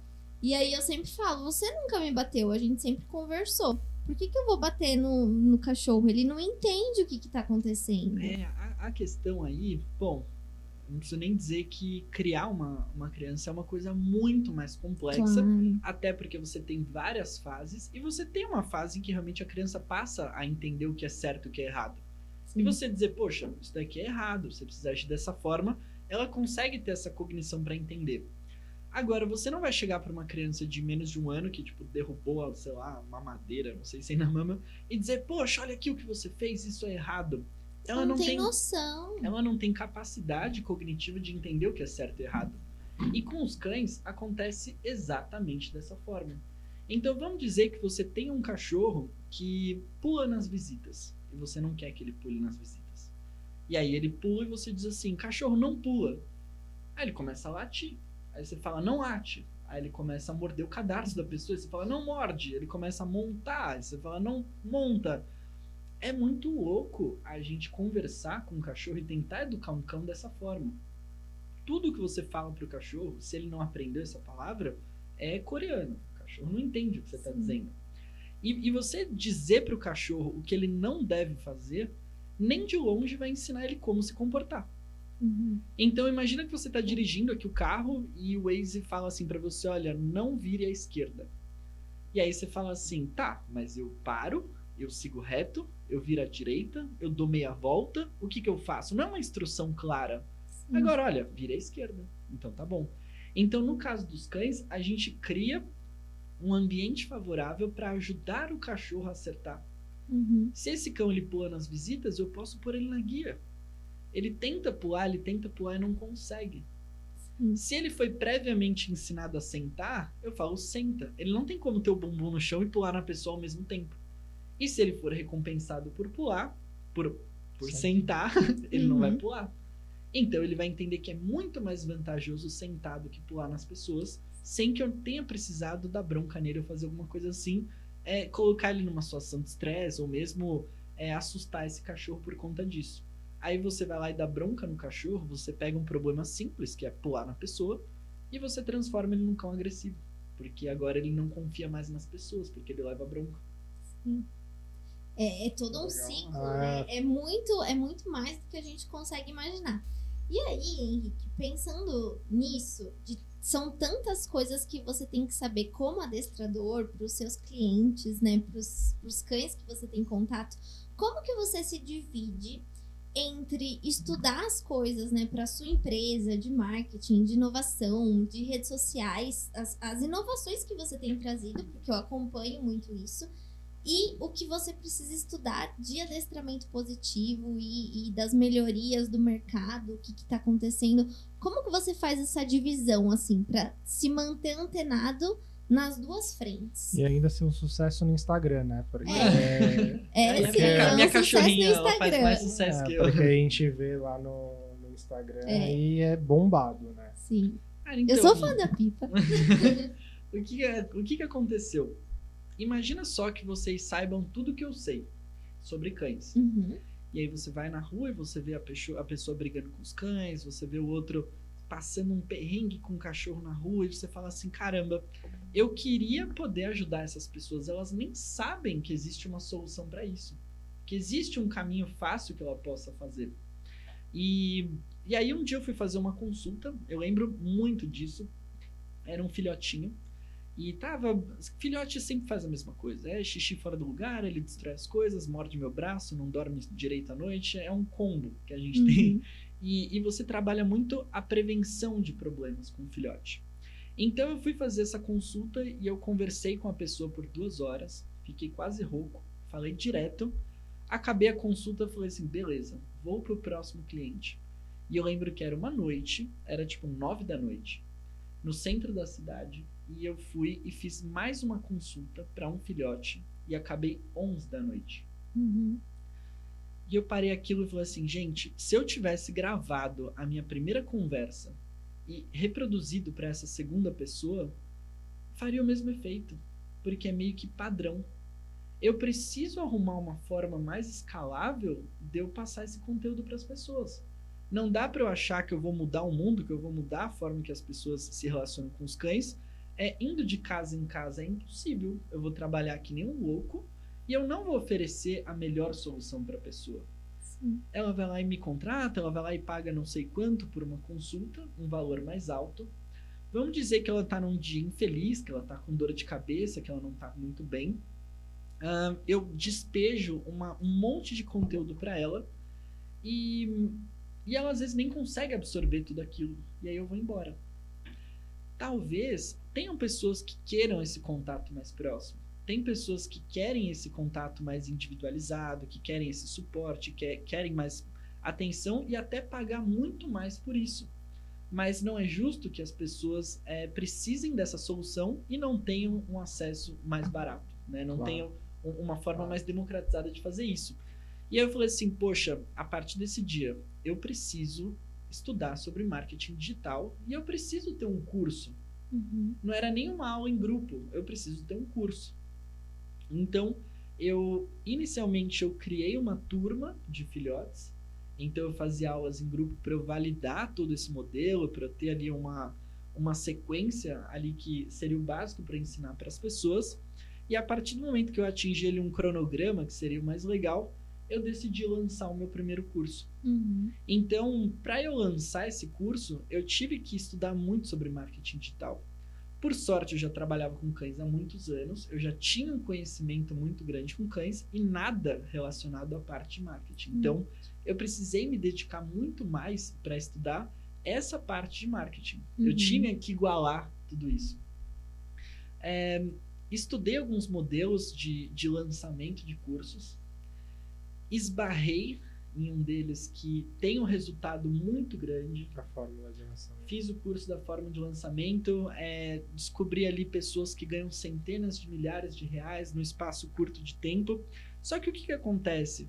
Eu tinha que ter um conteúdo é, muito bem gravado, três vídeos super editados, Uhum. dinheiro para investir em anúncio, uma estrutura de marketing para atender essas pessoas, para atender essa porrada que era eu já começar com um monte de aluno. Uhum. E era um plano tão grande que eu me deixei congelar por conta disso. É, é complicado, né? Essa fórmula de lançamento, ela é realmente uma fórmula, mas que quando você tá sozinho pra fazer, é, a conta não fecha muito. É, não, é, é uma metodologia que a gente fala, pô, é sensacional. Os sete dígitos que o Érico sempre fala, realmente é alcançável. Mas é o que você falou, por trás dos sete dígitos. Para eu chegar, eu precisaria ter um investimento, um conhecimento, uma estrutura muito maior. E, e eu, que sou o cara dos pequenos passos, me deixei congelar nisso. Falei assim, Uhum. poxa, não vou conseguir fazer. Dois anos depois, falei, não, não é possível. Dois anos depois, gente, depois de eu ter falado, eu preciso de um curso online, Uhum. eu, eu vou, então, eu preciso lançar esse negócio. Contratei uma equipe, a gente gravou um curso, ficou animal, assim, um Uhum. curso sobre filhotes, muito bem editado, muito bonito, muito legal, beleza. Só que é, eu não tinha muita familiaridade com câmera, eu não conseguia falar direito, eu não tinha muita, muita habilidade com isso. E aí eu me deparei com um segundo problema. Eu olhei o material do curso, tava lindo, mas o conteúdo não foi algo que eu botei fé. Uhum. E se eu não botei fé, eu não conseguia vender. Sim. E eu investi ali 10 mil reais para treinar, porque eu nem vendi esse curso. Vendi para umas Nossa. 20 pessoas, eu não cheguei a pagar o, o prejuízo que foi o curso. Uhum. E isso eu já estava em 2018. Olha só, né? Falei assim, caramba, né? Vamos continuar então. E, e aí, depois disso, eu comecei a acompanhar vários perfis de Instagram, comecei a, a ver um monte de gente. Me deparei com o perfil do Ícaro de Carvalho, ele é o fundador do Novo Mercado, e ele tinha ali uma forma de lançar os produtos que para mim era muito mais fácil, Uhum. que era simplesmente o seguinte: é, olha, você vai, tem a sua audiência no Instagram, mesmo que pequena, marca ali um evento. Olha, vai ter aqui a semana do, do adestramento de filhotes. Faça aqui algumas lives, não deixa salvo, e depois você diz para as pessoas: olha, quem quer ter acesso a esse conteúdo, o valor é tanto. Uhum. Eu recomendo que todo mundo que não tenha uma estrutura, que todo mundo que é, tá ali enrolando para começar, leia o livro que chama Startup Enxuta, do Eric. Ries. Porque foi Muito bom. ridículo a forma como ele pensa nas coisas. Ele falou: olha, é, comece rápido, né? Sim. Então, assim, você vai começar pequeno, você vai é, crescer rápido, você, Você vai falha ganhando muito rápido. velocidade, né? E- Então, assim, é, é comece pequeno, sonhe grande e, É. e fale rápido. É, Sim. acho que são esses e, e três conserte pilares. rápido também, né? Porque Isso. daí você vai ganhando velocidade, você vai vendo que não tá dando certo e você já vai consertando à medida Você- que o barco vai andando. Você imagina se eu tivesse começado pequeno, falado, putz, olha, é, não tenho muita habilidade com câmera. E aí eu fosse treinando até Sim. eu começar. Eu não teria investido 10 mil reais. É, o, o Eric, ele traz muito a importância do MVP, que Sim. quem não sabe é o Minimal Value Product, que é o, o menor né, produto viável, que é quando você começa com pouco, com poucos recursos, você vai testando com poucos recursos para ver o que funciona e o que não funciona no seu mercado e vai ajustando enquanto aquilo vai crescendo, que é a melhor estratégia. Mas você sabe que eu vejo que as pessoas usam muito mais esse lance do investimento como uma desculpa para não fazer. Ah, sim. Porque eu é- fiz isso por dois anos. Por- Porque vamos, vamos usar um exemplo básico. Ah, eu vou ter que comprar uma câmera é, e um microfone super caros. Sim. Meu, você tem isso aqui. Gente, o meu curso online para enfermeiras, fica aí o jabá dos meus cursos online para enfermeiras, eu fiz com iPhone, porque era o recurso que tinha e, gente, vamos fazer com iPhone. Mas é muito, o, o ser humano até gosta disso porque mostra, não faz ele sair, né? Não faz ele se mexer da zona de conforto. É, é que a gente quer uma desculpa para permanecer na zona de conforto. Então, tipo, ai, é muito difícil, então eu não vou sair daqui. Aquilo que você precisa tá do outro lado daquela, daquela atitude, Daquela daquela decisão. barreira. Você sabe que você precisa, mas a gente tem uma necessidade fisiológica de se proteger dessas coisas. De, de não querer sair da zona de conforto. E muitas pessoas nunca aprendem a enfrentar essa barreira, essa zona de arrebentação. Então a pessoa se mantém ali naquela situação Sim. confortável para sempre. Quando eu comecei a quebrar isso uma vez, quebrar duas e ter a noção de que eu estava tendo benefícios com relação àquilo, a minha mente mudou. E hoje, quando eu tenho uma situação que me deixa desconfortável, eu busco eu busco essas situações para poder enfrentá-las e Uhum. me levar para onde eu quero. Então, assim, eu busquei esse modelo de, de lançamento mais enxuto, com a qualidade um pouco ridícula, começando pequeno, Uhum. mas pensando grande. Então, para quem se preocupa com qualidade, para quem se preocupa com o som, com a imagem, com tudo, é perfeitamente possível a gente começar com o que tem e encarar isso como um projeto paralelo, reinvestindo tudo aquilo que você consegue com esse projeto Sim. em equipamento, primeiro. Então, hoje eu tenho uma câmera muito boa, tenho iluminação, tenho som. As pessoas olham e falam: Nossa, mas que lindo o seu cenário, a coisa que você faz. Poxa, isso foi fruto de, de um, um ano e tanto de, De uma trabalho construção, né? investindo e reinvestindo na empresa para que chegue lá. E quando a gente atinge ali uma estrutura satisfatória em equipamento, é a gente começar a entender que se você quer algo grande, você não consegue fazer isso sozinho. Sim. Então eu estou num próximo passo em que eu estou começando a investir numa equipe para me auxiliar. Legal. Uhum. Então pensar em suporte, pensar em divulgação, em presença em redes sociais. Mas assim, se você está pensando em começar, putz, é, eu vou pensar no mínimo problema que eu vou resolver. Na solução, assim, do problema mais específico para o público mais específico que eu posso resolver. E eu não tenho desculpa, eu vou começar. Às vezes a gente fica, a gente tava falando aqui antes de começar a gravação sobre você fazer stories com filtro, sem filtro, porque a gente é muito ligado à nossa imagem, né? A gente acaba sendo muito egocêntrico em relação a isso. Sim. Assim, do tipo, pô, vaidoso, né, a palavra. Então, me preocupar com, com a minha imagem. É, só que a gente não pensa que muitas vezes isso é uma atitude egoísta.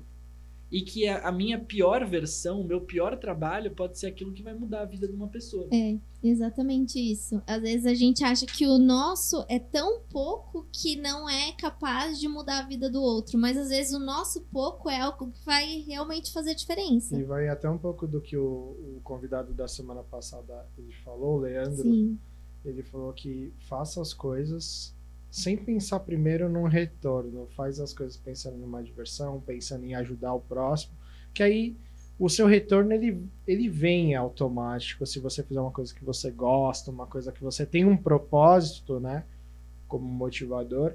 Então é um pouco isso que a gente faz aqui. A gente faz querendo esse ponto do ajudar o próximo, de fazer uma diferença para alguém que escuta, vai Sim. escutar você falando tudo isso.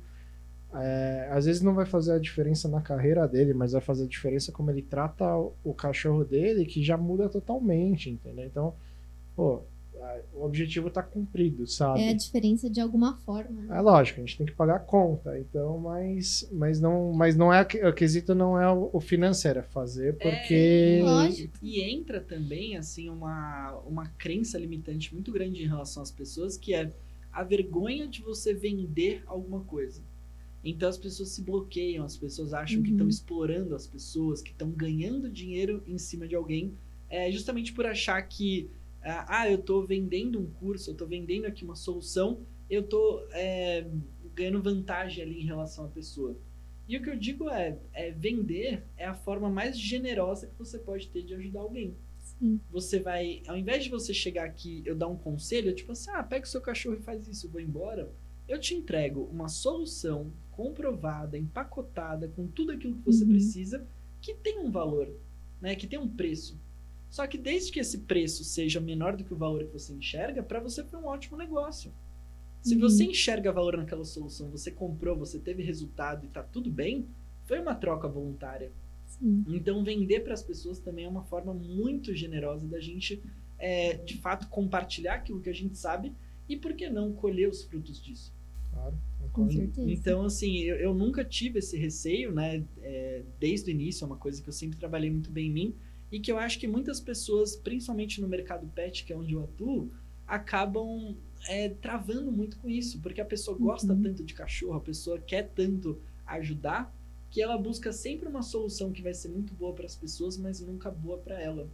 Acaba Uhum. fazendo trabalho voluntário, trabalhando de final de semana, se matando, é, transformando a sua vida ali quase que numa rotina de workaholic, mas a pessoa não tem nenhum benefício com aquilo. E aí o que acontece? Ela aguenta por pouco tempo. Sim. Não é sustentável.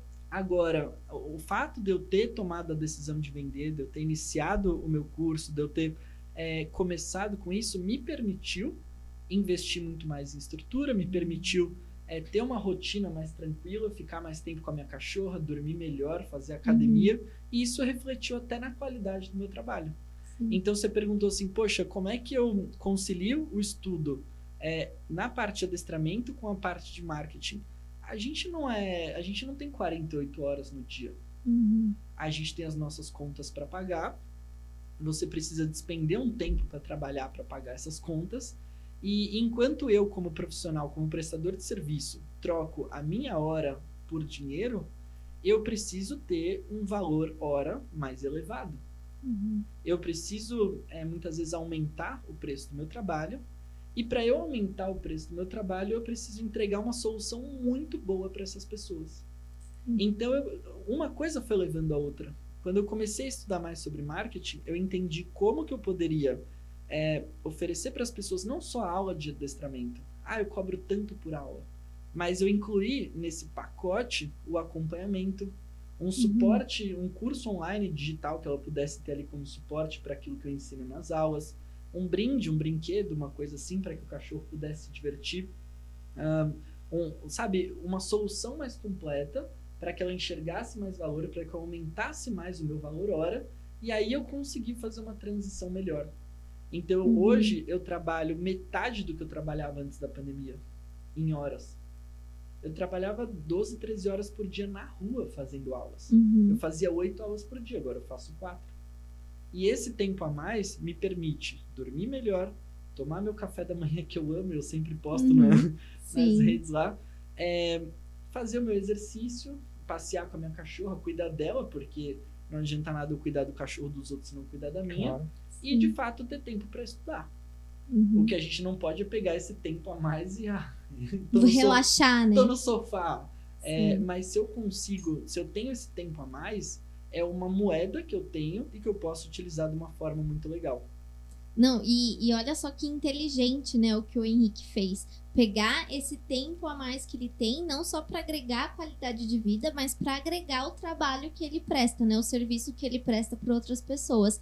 Fica aí a dica para todos os empreendedores, né? Muitas vezes a gente acha, ai, tenho tempo livre para ficar de boa. Não, gente, vamos aí usar o tempo livre para fazer coisas que agreguem o seu trabalho lá na frente. Ah, poxa, e, e aí eu comecei então a estudar. É, a, a gente brinca, né? Fala que piora antes de melhorar. Sim. Então, quando eu comecei a ter um- uma procura melhor pelo meu curso, quando eu comecei a, a ter ali um. demandar um pouco mais de esforço, é, juntou o trabalho que eu já fazia presencial com o curso, aquilo eu fiquei louco, né? Falei, poxa, Sim. é, eu tive que trabalhar à noite, eu tive que trabalhar de final de semana, mas assim, era o trabalho que tinha que ser feito. E é o que ia me levar onde eu queria. E eu É ainda pensar a faço longo isso. prazo, né? Final de semana eu vou, eu vou trabalhar. E eu vou trabalhar feliz, porque eu sei que eu tô visando ali um caminho que eu tracei na minha cabeça e que vai me levar para onde eu quero. Uhum. Então, assim, eu passo alguns finais de semana em que eu vou lá, fecho a cortina blackout, monto o cenário, gravo o negócio. E eu sei que eu, putz, o sol tá lindo, que eu poderia estar na piscina e curtindo com Uhum. meus amigos. Mas é um esforço que eu sei que se eu fizer até o início do ano que vem, alguma coisa assim, isso pode mudar minha vida. Sim. Então, é, piora muito mesmo antes de melhorar. É, Uhum. é um pouco complicado, mas a vida de empreendedor é assim. Eu, É. eu, eu sinto que eu tô bem nessa fase. Ah, assim. eu tô super nessa fase. Henrique, você poderia dar uns conselhos aí pra essa fase da Eu piora? ainda tô, ainda tô, ainda tô. É, eu, eu sinto, eu tava falando hoje, vindo pra café, eu estou sentindo que eu tô na minha fase mais esgotada mentalmente, na minha que você fala assim, cara, mas é com um propósito tão grande, Sim. porque porque juntou, junto o trabalho formal, juntou o café e ainda tá o bar aberto, então são três coisas que consomem o tempo aí final de semana tem que estudar para o MBA ainda, porque ainda é o plano A, tem que fazer um curso, o curso que você compra de Instagram.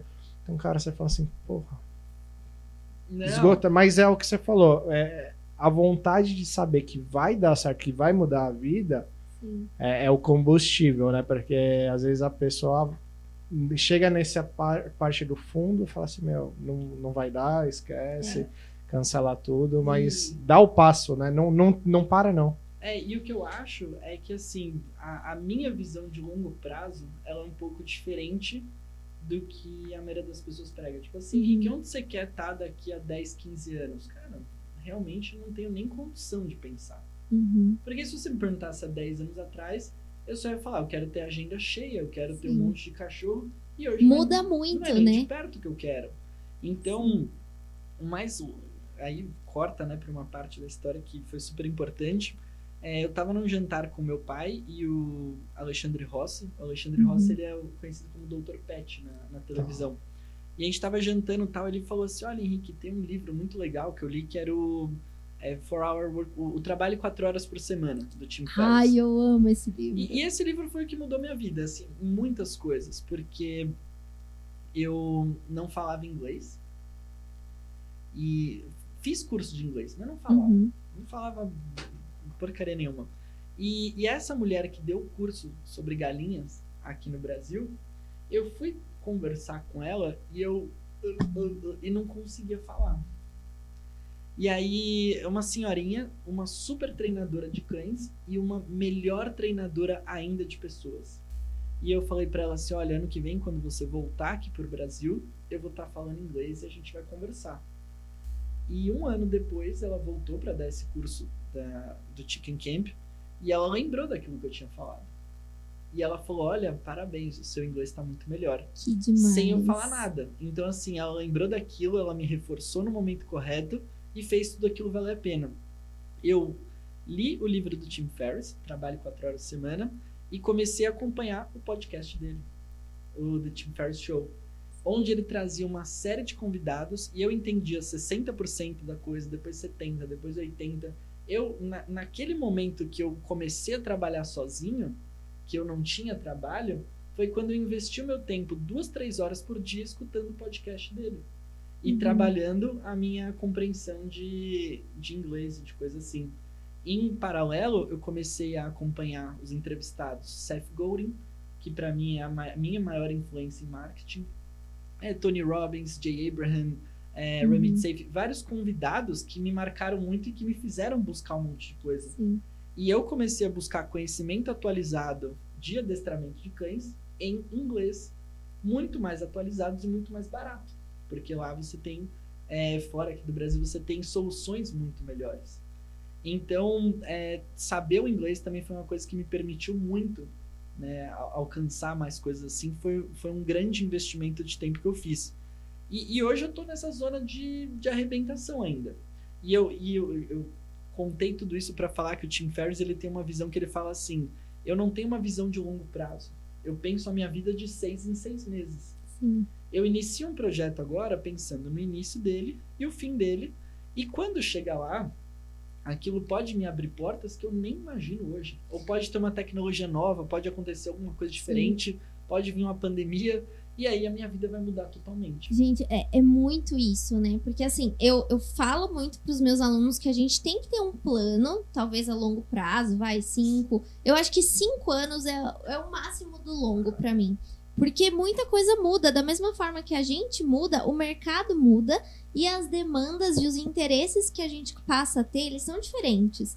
Poxa, quando eu tava lá na faculdade, eu nunca na minha vida ia achar que eu ia trabalhar com software e inovação hospitalar. Jamais. Jamais. Isso nem era um assunto que era abordado na faculdade, que é um assunto super em alta, mas ainda são poucos enfermeiros que sabem do assunto e que trabalham com isso. Então a gente vai ver o mercado mudando e as oportunidades aparecendo. E o que eu gosto muito do Tim Ferriss, né? Esse livro também foi um livro que mudou muito a minha vida, porque ele traz muito conceito de liberdade, de autonomia, de você ter um conhecimento que é diferente do, do que os outros têm. E ele fala muito, que eu até postei no meu Instagram essa semana ou semana passada, a diferença de eficácia e eficiência. Que você, eficácia é quando você faz o que precisa ser feito. Agora, eficiente é aquele quando você faz o que precisa ser feito no melhor espaço de tempo, né? Otimizando Uhum. aquele tempo da melhor forma possível. Então isso é muito importante, né? Porque o bom profissional, ele não é aquele eficaz que vai fazer tudo que tem que ser feito. Ele vai ser eficiente, É, ele fala muito fazer otimizando aquilo. Ele fala muito de quem faz algo muito bem, mas muitas vezes nem é a solução que precisa. A Exato. pessoa se mantém ocupada com aquilo o dia inteiro, né? Se mantém, ocu- se manter ocupada é a melhor forma de você perder tempo, né? Porque pelo menos você se sente produtivo com aquilo e não tá saindo do Exatamente. lugar. E, e aí, poxa, ele fala assim: olha, então eu penso minha vida de seis em seis meses. E é o que eu fiz, né? Então, assim, em 2019 eu tinha 50 alunos, iniciou a pandemia, final de 2020, 1.200. Uhum. E aí você pensa assim, poxa, eu, eu nunca projetaria isso. Eu nunca imaginaria que esse trabalho paralelo assumiria essa porção de tempo na minha rotina. Então, o que me mantém hoje é, persistindo nesse meu trabalho é enxergar o fim de cada projeto, ou pelo menos alguns checkpoints para ver se está valendo a pena, Sim. se teve um crescimento, se tem um retorno. A visão de ajudar os cães, de ter prosperidade, de ter não sei o quê, ela é de longo prazo. Agora, o meio que eu vou fazer para. O meio que eu vou utilizar para chegar lá, aí vai depender de, do que está surgindo, né? Qual que vai ser o melhor carro que vai me levar até onde eu quero. Então, hoje está sendo curso online, estão sendo as aulas individuais. Amanhã pode ser um programa de televisão, pode ser um livro, pode ser um podcast, pode ser alguma coisa assim. E aí a gente vai estudando, vai testando, vai aprimorando, seguindo aquilo que a gente tem mais, mais aptidão. Né? A gente vai se inovando, né? À medida que o mercado pede, a gente vai se reinventando. Eu falo muito isso para os meus alunos. A gente precisa ter essa capacidade de se reinventar. Porque senão a gente vai acabar ficando no mesmo lugar para sempre, naquela zona de conforto e não sair mais de lá. Eu gosto da palavra que você tem que ser um profissional adaptável. Sim. Hoje, se você for, você, lógico, você vira especialista em alguns pontos, né? Mas se você tiver adaptabilidade, adaptabilidade você consegue é, trabalhar de, em qualquer lugar ou com qualquer tipo de serviço ou produto que Sim. você receber. Eu, eu- é um dos meus focos, né? Então, eu estou pegando meu MBA em gestão de projetos porque eu falo que hoje eu trabalho com alimentação, alimentos e bebidas, mas se você falar assim, vamos fazer um produto que seja para esportes, tá bom, eu só vou entender o produto, entender o mercado e vamos embora. E, e a galera não tá entendendo isso agora, né? O pessoal É. começa a entender um pouco mais disso agora. E você sabe uma coisa que, que também eu me identifico muito com o que você está falando? Que você fala assim, olha, eu tenho meu trabalho aqui formal, que é o meu plano A e tudo mais, eu tenho os meus projetos paralelos e tal. E, e esse foi um grande problema que eu enfrentei esse ano. Essa eu dei uma boa derrapada. A gente tem boletos todo mês, né? Não Sim. para de chegar. Por mais que eu seja empolgado e que as coisas estejam, poxa, com um potencial de crescimento muito grande, que eu tenha ali é, muita coisa legal, a gente tem que ter um motor principal, que é o que paga as contas, Uhum. e a gente tem que ter aquele projeto paralelo. Eu acabei é, minimizando muito a importância do meu trabalho que paga as minhas contas, Uhum. que são as minhas consultorias, que é o meu trabalho individual, mais braçal, que não vai me levar onde eu quero, mas que é o que me mantém hoje. E comecei a investir muito tempo já no meu projeto online que não tinha tanto retorno. E aí as contas chegaram, fluxo de caixa. E eu comecei a me ver muito apertado. Falei assim, poxa, não é bem assim. Então hoje eu entendo que você tem que ter o seu trabalho principal. No meu caso, né? Eu, eu faço tudo que eu faço no dia a dia, me matando, indo lá na casa das pessoas, fazendo tudo é, com o maior gosto, porque eu sei que isso é o que paga as minhas contas. Uhum. E para eu ter mais liberdade, para eu ter até condição de pegar aquilo que eu consigo com o meu projeto paralelo e reinvestir mais nele. Então não dá para eu querer me bancar com os dois e falar assim: "Ah, não, agora juntando tudo tá OK". Não, tem que sobrar. É. Tem que sobrar porque Sim. esse meu motor é o principal e esse daqui é o meu projeto paralelo que ele precisa ainda ser muito alimentado porque ele está no começo, né? Então, é, hoje eu considero o meu curso online como assim, eu não quero depender dele ainda. Eu quero ter o meu trabalho principal e pegar esse projeto paralelo e reinvestir muito ainda para que ele cresça muito. Eu sei que é ele que vai me levar onde eu quero, mas eu ainda não posso depender dele agora. Eu Nossa. uso, eu uso total isso como base de conta mesmo, de cálculo. Eu até brinco com a Má. Eu falo que quando eu chegar no ponto que eu atingir o meu ganho com os projetos paralelos, atingir o meu ganho do principal, eu ainda tenho que ficar pelo menos mais tanto tempo Eu com os atingi. dois, tanto tempo com os dois, para depois, porque aí você faz uma reserva, você faz uma troca, aí depois você pensa se você vai querer ou não é, tornar o B como o principal Quanto e mais tempo trocar. você ficar com os dois, melhor. melhor. Entende? Então, assim, eu sei que a gente tem os nossos sonhos, a gente tem uma visão de mundo, a gente quer trabalhar de uma forma, mas, assim, quanto mais tempo eu conseguir segurar essas duas mochilas pesadas, é, mais segurança eu vou ter para avançar o projeto. Então, eu tive uma margem muito grande, eu consegui reinvestir muito na minha empresa, como eu falei, em equipamento e tudo, porque eu não dependia do curso.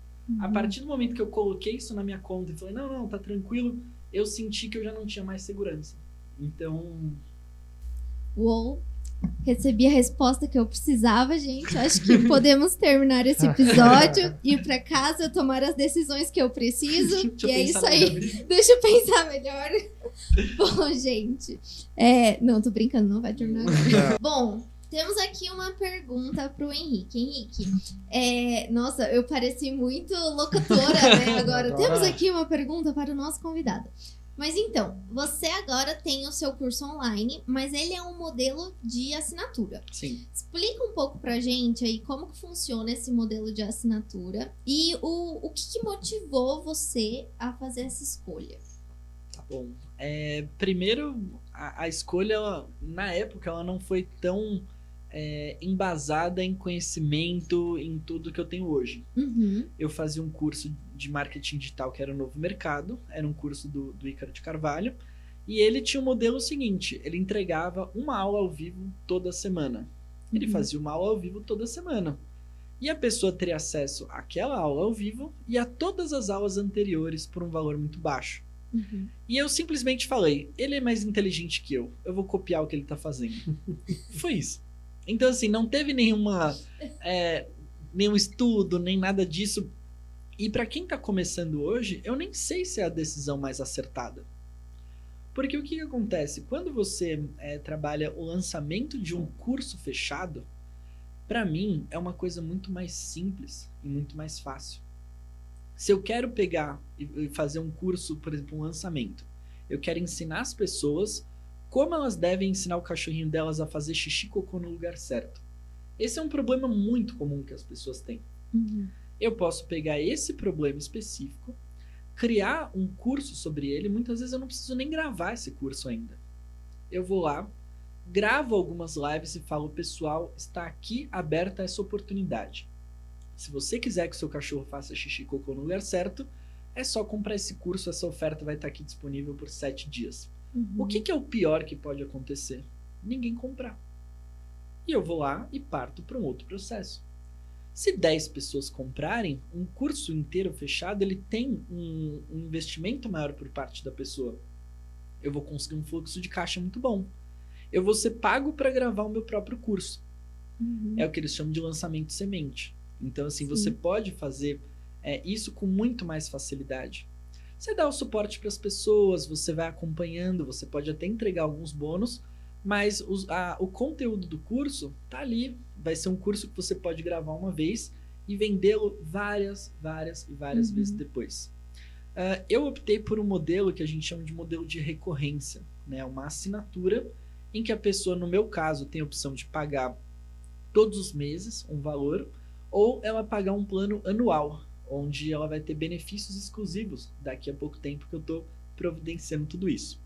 Mas olha só que, que inconsequente que eu fui. Eu iniciei um projeto é, onde a pessoa poderia pagar por um ano de acesso a um conteúdo que eu nem sabia se eu ia continuar fazendo, ou se eu tinha condições de continuar fazendo, e Uhum. conciliando isso com o meu trabalho. É um compromisso muito grande da minha parte.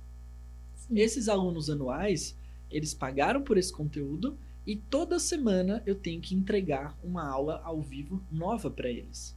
Ou seja, aniversário da minha mãe, carnaval, véspera de feriado. Ontem eu gravei aula ao vivo para os Uhum. alunos. Eu tô sempre ali alimentando aquilo porque a Netflix ela tem que ter conteúdo novo, né? A Amazon Prime tem que ter conteúdo novo. Todos esses, esses serviços de assinatura eles têm é, ali um, um conteúdo diferente e o jogo é outro.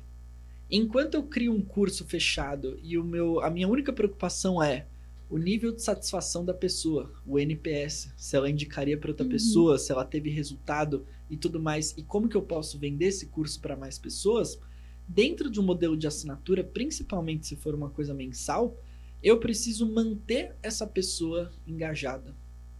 Então eu tenho que me preocupar não só com a conversão daquele público que que está ali entrando no meu curso, como eu tenho que desenvolver uma série de estratégias para trazer essa pessoa para mim, Uhum. não uma só. Eu tenho que fazer conteúdo orgânico no Instagram.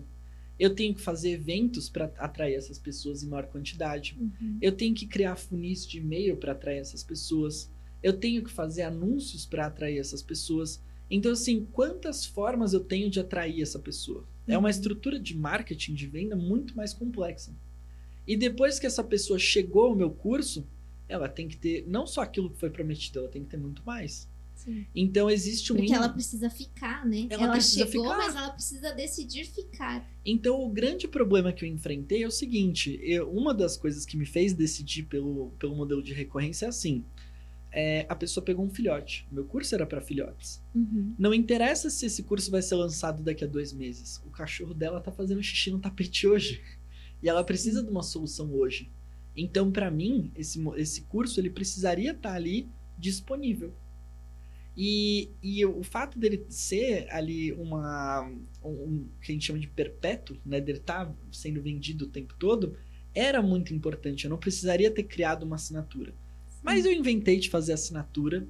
é, esses cachorros eles foram crescendo e agora o meu desafio é como que eu mantenho essas pessoas na, na minha plataforma. Uhum. Então, é, eu estou criando uma série de cursos fechados é, sobre temas específicos, sobre passeio, sobre deixar o cachorro sozinho, sobre cães reativos que latem para as pessoas, um módulo só sobre treinamento para ela ter todo o passo a passo daquilo que ela precisa. Tudo isso está em fase de gravação. Hum. É, eu preciso ter um suporte contínuo, uma equipe que possa atender essas pessoas para que elas é, tenham tudo aquilo que elas precisam. Então, eu tenho uma moça que cuida do suporte comercial. É, Uhum. Olha, o meu cartão foi clonado, eu tô com um problema, por quê? Se todos os meses tem processamento de pagamento, vai ter problema. Uma pequena Sim. porcentagem vai ter problema. E aí, eu preciso ter alguém que ajude essas pessoas a continuar pagando. Eu caí na besteira de fazer por boleto, é uma coisa que facilita para muitas pessoas que não têm cartão de crédito, mas a pessoa esquece de pagar o boleto, o boleto vence, tem que Sim. fazer. Então, assim, tem que ter alguém ali ativo para ajudar essas pessoas. E eu tenho o suporte técnico, que é o quê? Uhum. Eu tenho uma comunidade com centenas de pessoas que tiram dúvidas, que compartilham seus treinos, que eh, divulgam resultado, que pedem ajuda, e eu tenho que ter alguém ali ativo para ajudar essas pessoas a conseguir chegar onde elas querem. Muitas vezes eu não tô lá, então eu tenho a minha equipe que me ajuda nesse caso. Então o jogo da, da assinatura ele é muito mais difícil de ser jogado porque além da satisfação da pessoa, você tem que pensar numa satisfação constante, né? É muito ligado à expectativa, os resultados, sempre tem que ter uma novidade, sempre tem que ter alguma coisa assim. Agora, é, para o cliente, de verdade, eu acredito que a assinatura não é o futuro, é o presente. Sim. Eu assino Netflix, Spotify, Amazon Prime, é, Star Plus e Disney Plus. Só de conteúdo. Só não, só não assino o YouTube Premium porque os anúncios ainda não me obrigaram, mas daqui a pouco eu vou estar assinando também. Eu peço meu mercado e eu pago 200 reais por ano e não tenho frete pelo ano inteiro. E a, a moça me busca, me traz as coisas do mercado. Eu assinava uma plataforma de livro, o Audible, de audiobook, em que eu lia livro todos os meses. Então, assim, se eu, como cliente, busco esse tipo de solução, é porque tem algo ali. Então, em- em- ao invés da pessoa se comprometer ali com mil reais para investir num curso, no meu caso, ela paga R$ 39,90 por mês ou R$ 2,99 por ano. Não, é R$ 29,90 vezes 12 no Uhum. ano inteiro. E ela tem acesso a toda aquela solução. Então, eu que, que vou lá na casa da pessoa, é por uma hora da minha presença, eu cobro muito mais caro do que mais de 100 aulas de uma hora, comunidade, suporte, lançamentos, aulas ao vivo e tudo aquilo que ela precisa dentro do curso. Então, se como cliente é, aquilo faz muito sentido para mim, eu imaginei que para a pessoa que está buscando uma solução dessa, é, talvez fosse o melhor caminho. Eu pensei no para as pessoas, não pensei muito em mim, não pensei se eu tinha condições de lidar com aquilo. E eu fui Uhum. tropicando, caindo, batendo cabeça, rolando e, e chegando no melhor formato. É, comecei dando as aulas ao vivo pelo Zoom. Hoje eu faço dentro da minha, da minha própria plataforma através do streaming da Vimeo. É, tem um grupo que eu comecei. é, aliás, eu mandava os e-mails pelo Gmail, vários e-mails não chegavam. Hoje eu tenho uma Uhum. plataforma de uma plataforma de envio de e-mail. É, eu tenho uma equipe que me ajuda, tem uma plataforma própria onde eu hospedo as aulas. Então, assim, tudo foi mudando durante o processo para melhorar a experiência das pessoas. E se eu não fizesse isso, a assinatura tinha morrido. E de novo, né? Você começou com o mínimo e aí depois você foi mudando o seu negócio à medida que ele crescia e que você via que era necessário. Quanto custa para fazer sete lives no Instagram? Nada, Quanto custa para criar um produto seu dentro da Hotmart? nada. Quanto custa para você divulgar essa oferta para sua audiência? Não tem downside. Sim. Então você começa com um plano mínimo, ridículo. As minhas primeiras aulas foi com a webcam do meu computador, Uhum. com a luz atrás de mim, tudo preto a minha cara e o som horrível, tipo. E era isso. Sim. Eu tava fazendo aquilo. E tava bom? Não tava, mas tava ajudando o pessoal. E aí eu comprei uma webcam melhor, um microfone de lapela, um outro de mesa, é, comprei uma outra webcam melhor, hoje eu tenho uma câmera. E aí você vai melhorando. Então a grande vantagem que, que eu encontrei na, na recorrência no final das contas é que Com centenas de alunos hoje, eu acho muito difícil que todos cancelem a assinatura no mesmo dia. Uhum. Isso me trouxe uma previsibilidade muito maior de caixa e Sim. pôde me permitir reinvestir tudo isso no meu negócio. Então, assim, Uhum. é um jogo mais difícil, mas que no meu caso trouxe previsibilidade e uma segurança muito maior para ir avançando de engatinhando de degrauzinho em degrauzinho. O lançamento, ele traz resultados mais rápidos. Ele traz um modelo de renda, né, de, de receita, mas não um modelo de Sim. negócio.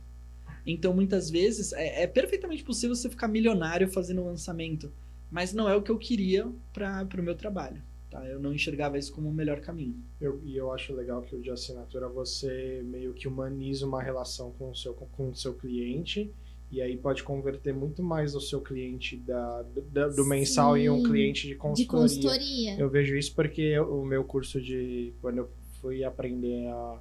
Quis aprender finanças, educação financeira, eu fiz um de assinatura do A Menos da Poupança.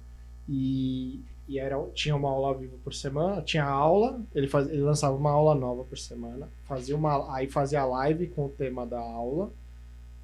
E várias vezes eu fiquei pensando assim, eu queria ter uma consultoria com esse cara.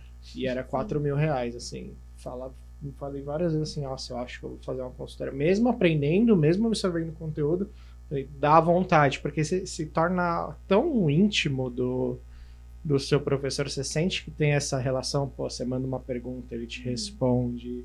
Humaniza muito mais, então eu gosto desse resultado pela humanização, sabe? E, e o, o mais legal é assim, é, vamos dizer que todo mundo busque é, ter uma segurança financeira. Vamos dizer que eu quero atingir certo valor, um milhão Uhum. de reais. Você pode conseguir isso vendendo dois produtos de 500 mil, é, 20 produtos de 50 Me perdoem se eu errar a conta aqui, mas tipo, é, mil produtos de, de mil reais, é, 10 mil produtos de 100 reais e assim vai. Ahn, e você não precisa escolher um caminho único. É isso que você estava falando. É, eu enxerguei, por exemplo, a importância do conteúdo orgânico das redes sociais Uhum. quando eu comecei, quando eu tinha um produto à venda, porque a minha agenda era muito escassa. Quando eu criei um produto que era muito mais barato e que poderia atender muito mais gente, o meu conteúdo gratuito ele foi muito importante para isso. Sim. Antes da pandemia, eu tinha 2, 3 mil seguidores no Instagram. Eu comecei a fazer live, eu comecei a postar, eu comecei a ajudar, eu comecei a responder as pessoas. E hoje tá ali, acho que 24 mil pessoas. Que não é nem de perto uma pessoa muito influente, mas que para mim, no meu segmento, é suficiente. Uhum. Ah, exe- eu até comentar isso. Existe uma, uma teoria do Kevin Kelly que são os mil fãs verdadeiros. Se você tem mil pessoas que estão ali apoiando o seu trabalho durante o ano, comprando os, os produtos que você tem, você é capaz de levar uma vida muito confortável. Sim. Então, assim, eu consegui aumentar a minha audiência, eu consegui abrir muito mais a, a boca do meu funil. Eu consegui ter muito mais pessoas conhecendo o meu trabalho através do conteúdo orgânico. Dessas pessoas, algumas falaram: Nossa, eu topo é, pagar 29,90 reais pelo conteúdo dessa pessoa, pelo conteúdo pago. E quando essa pessoa chegou no meu conteúdo pago, é, eu transformei segundos em minutos. Eu transformei os poucos stories que essa pessoa consumia, meus no dia a dia, em horas de aulas técnicas e super é, resolutivas que essa pessoa teria comigo no ambiente fechado. E a partir do momento que essa pessoa confiou muito mais em mim, ela estava muito mais predisposta a me contratar para uma consultoria, que seria 300 e tantos reais. E quando essa pessoa me leva à casa dela e eu vou lá e atendo o cachorro dela e entrego uma solução melhor, talvez ela se torne um cliente recorrente ou até ela queira que eu faça algo muito maior que eu nem tenho disponível hoje. E é um erro. Sim. Você tem que ter um produto que você falaria, não, eu não pagaria isso. Mas você tem que ter. Até por branding, até por. Não uma coisa enganosa, mas uma solução tão completa, tão tudo que vale a pena para você e tá lá. Porque vai ter alguém que vai gostar tanto do seu trabalho que vai investir em você é, dessa forma.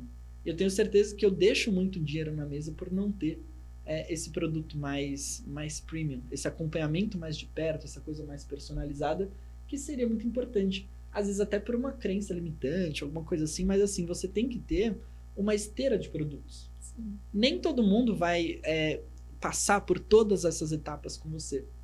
Mas o fato de você é, ter uma audiência grande, de você ser falado pelas pessoas, de você ajudar as pessoas de forma genuína com o seu conteúdo gratuito, se não fizer elas avançarem nesse funil, vai fazer com que elas indiquem o seu trabalho para outras pessoas.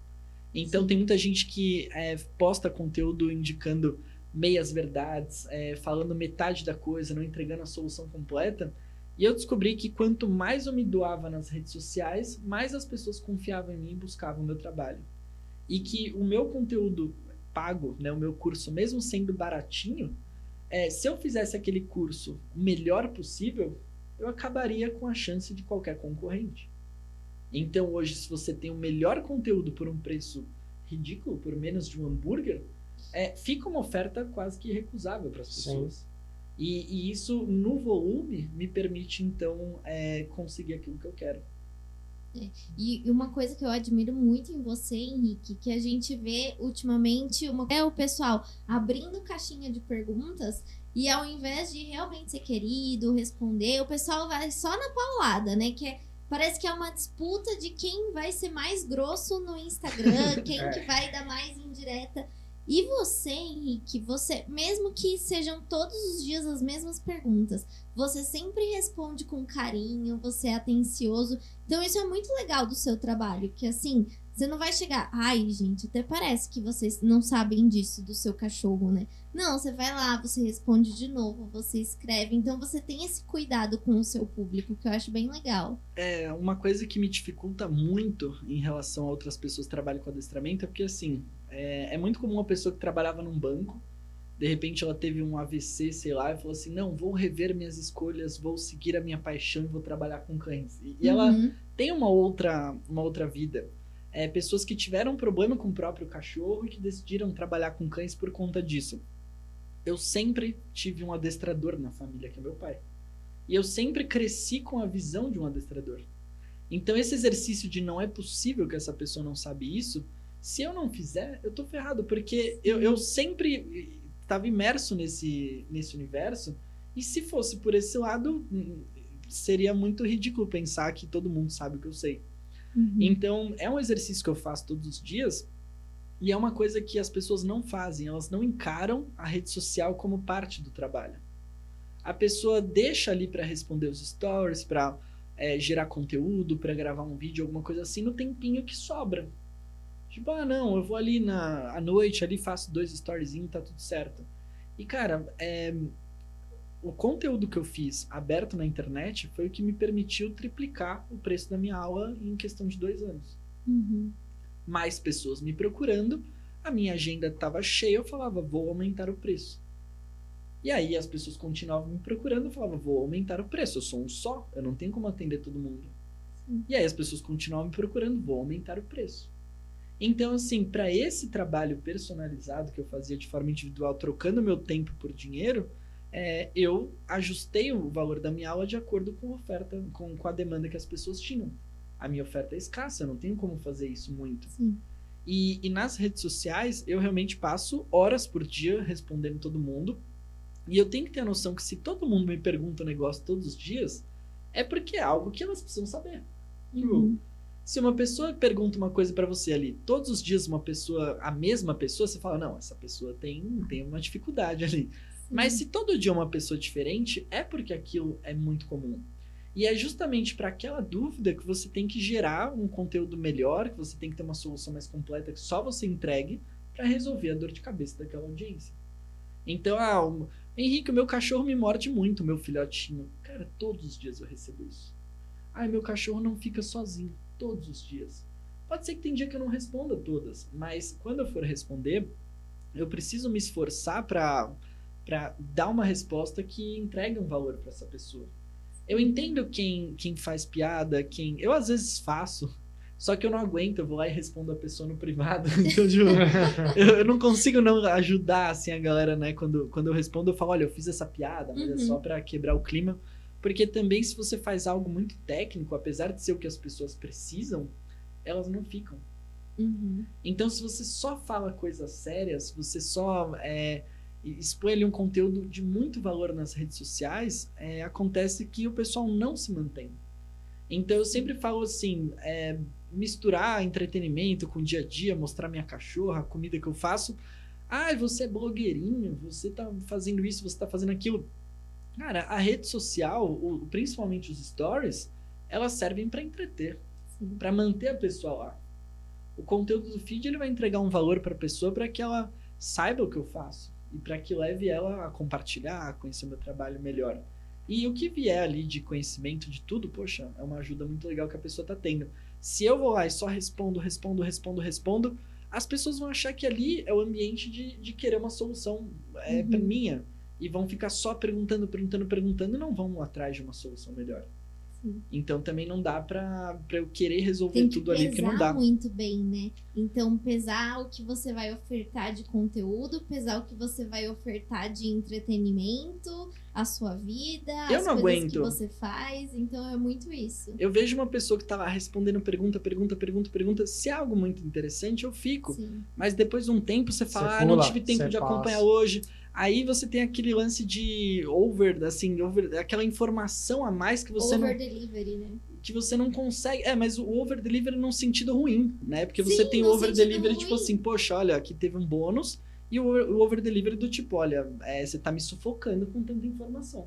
Tem muita gente que cancela a Netflix de tanto conteúdo que tem. Olha, eu não aguento mais. E eles desenvolvem trilhas e sugerem coisas.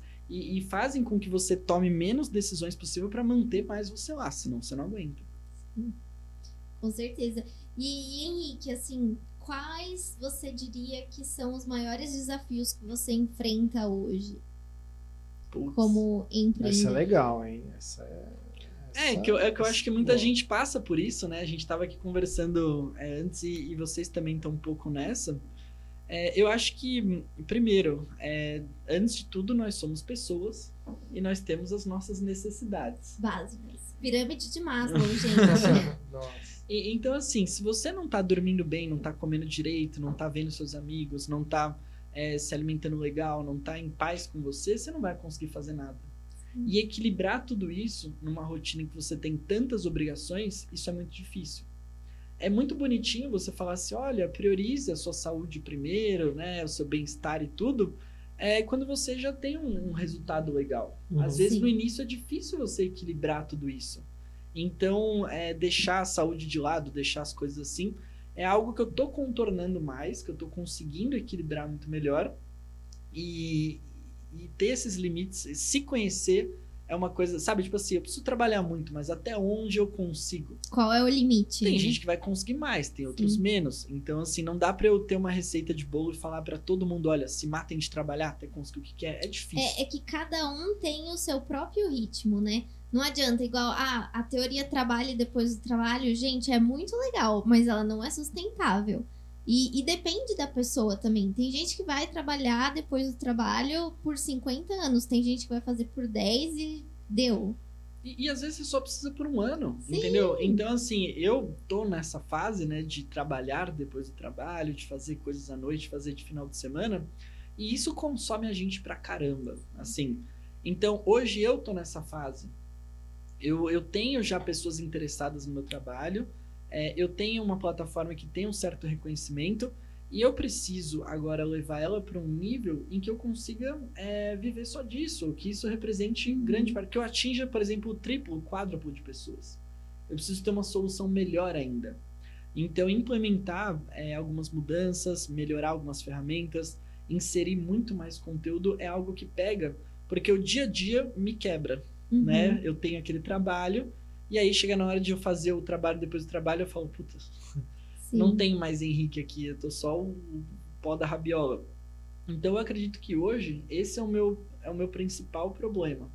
É essa zona de arrebentação, eu superar isso, porque quando eu conseguir é, deixar o meu conteúdo e as coisas da forma que eu quero, eu consigo investir mais tempo e mais é, esforço financeiro mesmo em novas formas de divulgar esse trabalho. Então, de, de buscar novas formas de Uhum. indicação, é, seja através de, no meu caso, criadores. Pô, a pessoa compra um cachorrinho, ela recebe ali um- uma indicação de um curso. Sim. Ela adota um cachorrinho numa ONG, ela tem ali um, um meio para conseguir é, chegar na informação adequada. a grande, maior, a grande maioria do, do público que eu tenho hoje nem sabe que tem um problema. E eu preciso conscientizar essas pessoas. E como que eu levo elas até o meu trabalho? Eu preciso de é, emiss... como que é emissora de tráfego, eu preciso de, de influenciadores, eu preciso de instituições que, que me levem até essas pessoas. Eu nem estou pensando nisso, né? Eu estou hierarquizando bem. Uhum. Olha, eu preciso fazer mais conteúdo, melhorar o produto, depois eu vou melhorar a distribuição e depois eu vou ver o que, que me leva. então, tipo, eu tô numa visão bem focada, num caminho relativamente curto, porque a- o meu grande problema, e aí você pode pôr a culpa no signo, pode pôr a culpa em tudo, e é engraçado que tudo que eu leio sobre isso fala, você é muito disperso, você é muito isso, muito aquilo, é, é focar em uma coisa só e se manter ali. Eu, eu gosto muito de começar, mas não me mantenho. Então é um Uhum. baita exercício pra mim Você continuar é de nisso. gêmeos, né? Sou- É, eu também. Não. Eu, eu entendo isso. É, sei que você tem aquela, aquela empolgação, aquela coisa, quero começar e tal, mas... E são muitos projetos, né? São muitas ideias. Putz, ideia só que às bomba. vezes a gente não consegue tocar todas, né? A gente precisa selecionar o que faz sentido. E cê- isso é um grande desafio, assim, pra mim. E você sabe o que é louco? É, por exemplo, você estava falando de investimento. Putz, eu quero aprender a investir. Tem muita gente que fica rico, é, assim, que, que tem um ganho muito grande investindo em ações. Muitas pessoas defendem fundos, outras pessoas defendem criptomoedas. Tem gente que não quer nem passar perto disso. Sim. Tem gente que fala: não, não, não vou investir porque é o meu trabalho que me rende isso e aquilo. É, só que você não precisa manjar de tudo. Você precisa acertar uma coisa só. Tipo, você só precisa é, ter o seu caminho bem definido e seguir nele. Criar uma estratégia com base E se em sobrar aprendizado. todo o dinheiro todo mês e você reinvestir, você tiver um saldo positivo mesmo que pequeno, daqui a X tempo você vai ter um retorno. E agora, qual que é o difícil? É quando tem uma crise a pessoa não tirar tudo da, bolsa, do, do- da carteira de investimento dela quando as ações caíram. É quando tá tudo aumentado, ela, olha, agora vai dar bom. Então, assim, é, se manter na mesma estratégia, pra mim é um desafio bem grande. Uhum. É, eu tenho, eu já, eu já sou, já tenho uma diferença. Eu cons- quando eu pego uma meta e eu, eu, eu faço poucos projetos, mas eu vou seguindo para Putz. para para dar certo, né? É, porque eu, eu vejo que dessa é uma forma que eu trabalho melhor. Então eu vou. eu queria ter essa disciplina. né? É, Mas, mas a diferença é que as- eu tenho menos caminho. É. A gente Você tem mais, vocês têm mais, então vocês estão atirando mais e a chance de vocês acertarem em um Não, alvo é Tem- maior. Tem, horas que eu tô caminhando com a minha cachorra, eu tô escutando um podcast que eu, que eu ouço muito e de repente eu tenho que desligar porque minha cabeça tá assim tão Nossa, acelerada que eu, falo, eu tive assim tanta hoje ideia. De manhã, eu tava assim, deu mãe, minha cabeça já tá em 2037. Você tem que como silenciar assim? pra falar, É. deixa eu dar conta disso É aqui que muita tá rolando. ideia e é muita coisa, e é tipo, não, eu posso fazer isso, eu posso fazer aquilo. Só que daí na hora você pensa, gente, mas eu sou uma pessoa, eu não consigo fazer tudo isso, É. andar. Não, e aí vai batendo uma frustração. Você falou de, de treino, né? Meu, faz duas semanas que eu não treino. Mas não é porque. Lógico, pode falar que é uma desculpa, não, mas eu não consegui. É, por vários fatores eu não conseguiria Sim. a academia. Então, hora é por cansaço mental mesmo. Então aí você fala, você pega, você se pega se cobrando, você fala assim, cara, que, que merda que eu tô Não, fazendo, aí- tá lá e eu não tô cumprindo minha- meus objetivos. E aí, no meu caso, é, diante de tanta ideia, tanta coisa assim, tantos caminhos possíveis, é, cara, você precisa dizer não, assim, acima de tudo. Sim. É a habilidade de dizer não, Ou né? tem Hell aquele- yeah or no, é tipo assim, é é você chegar e falar assim, tem gente que fala pra mim, Rick, vamos abrir um daycare de cachorro? Vamos lançar um produto? Vamos fazer cursos? Ou você topa uma parceria? E eu Uhum. falo assim, olha, e agora eu tô conseguindo fazer isso. Então, assim, é uma coisa que eu demorei muito pra conseguir, mas olha, me desculpa, mas assim, eu tenho muita coisa pra fazer sozinho. Eu não tô nem dando conta daquilo que eu preciso fazer. E eu sei que é uma ótima ideia, eu sei que ia dar bom, eu sei que ia ser muito legal, mas assim, agora não dá. É, É o você que eu- filtrar as coisas. O essencialismo, aquele livro fala muito disso. Sim. Você saber falar o não certo, né? Nossa. É a melhor coisa. Vai ter hora que você vai ter que falar um não. Tipo assim, olha, não, não- sabe, não é, é uma má ideia, não é um problema com você, não é nada disso. Sim. É uma coisa assim, eu tô aqui seguindo esse caminho e eu preciso traçar esse plano aqui, eu preciso seguir com ele até o fim por eles, por N motivos. Eu não posso é abrir mão disso agora e fazer outra coisa. Não adianta eu dizer pra você que eu vou fazer também, porque são coisas que não dá pra combinar. São fases de vida, né? E aí não significa que não seria uma boa oportunidade Não. em uma outra fase. Só que naquele momento você não consegue aceitar. Eu lembro que, acho que faz umas duas semanas, me chamaram para escrever em um blog é, de, de medicina e saúde, cuidados, alguma coisa assim. Gente, é uma ótima ideia, eu escreveria com o maior prazer, eu amo escrever, mas eu não tenho braço para fazer isso agora, porque são outros projetos que eu tô tocando. Então é você saber, né, fazer essa distinção de, poxa, agora eu não consigo. E, e às vezes é difícil pra gente que quer se envolver em vários projetos. Aí você anota, deixa lá no caderninho. Um dia, quem sabe, né? É, você tem que ter um banco ali, um banco de ideias, mas assim, não dá pra você dispersar em tudo. Sim. Não dá, você tem que hierarquizar. Mesmo que você não descarte, mas tem que ser pra depois. Eu sei Com de certeza. muitas coisas que eu precisaria fazer. Nossa, meu YouTube eu posso melhorar demais, sabe? Criar conteúdo Uhum. específico pra é, nichos ali que eu sei que vão me trazer muita audiência. É, um podcast, poxa, seria muito legal. Eu sou consumidor de podcast, eu posso Uhum. fazer um. Mas assim, olha o trabalho que vocês estão tendo. Então, é, se você não tem braço suficiente para dar conta de tudo, eu acredito que essa priorização, mais do que dizer não, mas priorizar isso daí é muito importante. É, é, o podcast é engraçado, né? Eu tava até pensando nisso, mas eu gravo, né, o podcast, depois eu assisto o episódio pra separar as edições e os cortes, e depois eu assisto quando já tá pronto. Então só nisso vão muitas horas do nosso dia que Claro. é dedicado, do nosso Claro. tempo no geral, né?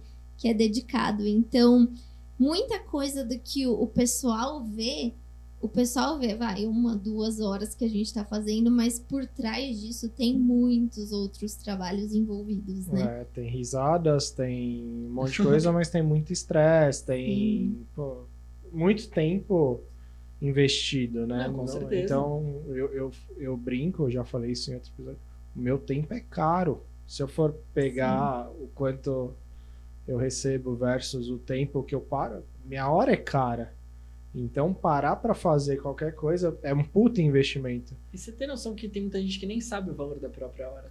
Gente, Total. eu acho um absurdo isso. Eu sempre ensino os meus alunos a fazer esse cálculo, porque é muito básico, gente. Mas vocês precisam saber o valor da sua hora. É, eu Porque- quero ganhar tanto, eu quero Sim. trabalhar tanto, peraí. Então você tem que ter uma é só noção você disso. pegar o seu salário e dividir pela quantidade de horas que você trabalha no mês. Você vai ter o valor da sua hora. Claro que tem um monte de desconto, a FGTS e tudo mais, mas, gente, é, valor líquido e, e não Sim. só o valor, o, o número de horas, mas o de, tra- o de transporte, de, De tudo, aquilo que a gente tá transporte, falando, né? Sim, estresse. Eu calculo muito estresse. Porque eu acho que é uma coisa que acaba saindo muito caro no final. Ai, eu passei a calcular muito o estresse também. A vida me ensinou. A vida me ensinou E a calcular o estresse. Distância é muito importante, porque é o que a gente fala, pô, é, tem pessoas que moram muito longe e podem fazer uma conta de assim, e se eu alugar um, um, um local mais perto do trabalho? Sim, o Ah. quanto você ganha em qualidade de vida. isso. Cara, eu me mudei de bairro por causa disso. Então Sim. hoje eu moro num local que eu tenho vários clientes perto, que eu posso almoçar em casa, isso não tem preço. Não tem. Vai, paga um pouco mais caro? Paga, mas no final das Mas contas aí, a conversão é melhor. vê, a conta, É ela melhor. fecha e ficou melhor, né? Porque Sim. daí você ganha qualidade de vida. Você não gastou com almoço, porque você almoçou em casa, você tá mais tempo com a pipa, você tem mais tempo de aproveitar a sua vida no geral, né? Então tem muito isso. E essa questão da academia no prédio, por exemplo. Gente, pra mim é essencial, porque pelo menos eu não gasto em academia e pelo menos eu também me condiciono aí É um todo plano à dia. prova de falhas também. Não é a prova É. de falha, mas te ajuda muito você não ter Sim. que ir em outro lugar.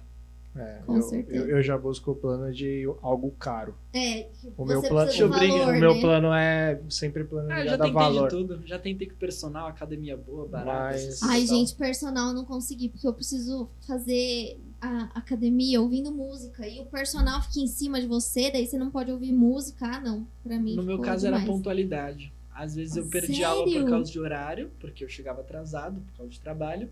Ou senão eu tava adiantado, eu sentava no sofá fazendo, nossa, não vou nem a pau. E, e aí não ia. Então, conversava, olha, não vai dar pra ir e tal, mas assim, é, para mim o que funcionou foi esse lance. Primeiro, fazer de manhã. Você descobrir se você é uma pessoa de manhã ou da noite, isso é muito Hum. Muda a importante. sua vida. Eu, É. tra- eu começava a trabalhar às sete e meia da manhã, já para fazer a primeira aula. Agora eu começo às 10. Uhum. Então, assim, eu consigo fazer tudo que eu tenho que fazer de manhã e começar o trabalho e acabou o trabalho e já era. Então, no meu caso, fazer tudo que eu tenho para fazer, que eu, que eu quero fazer de manhã, mudou minha vida. É, Eu já tenho uma visão que eu vou ter sucesso a hora que eu acordar, a hora que eu quiser, pra fazer as coisas no sentido É, de. gente chega lá. Aí eu falo que eu tô com.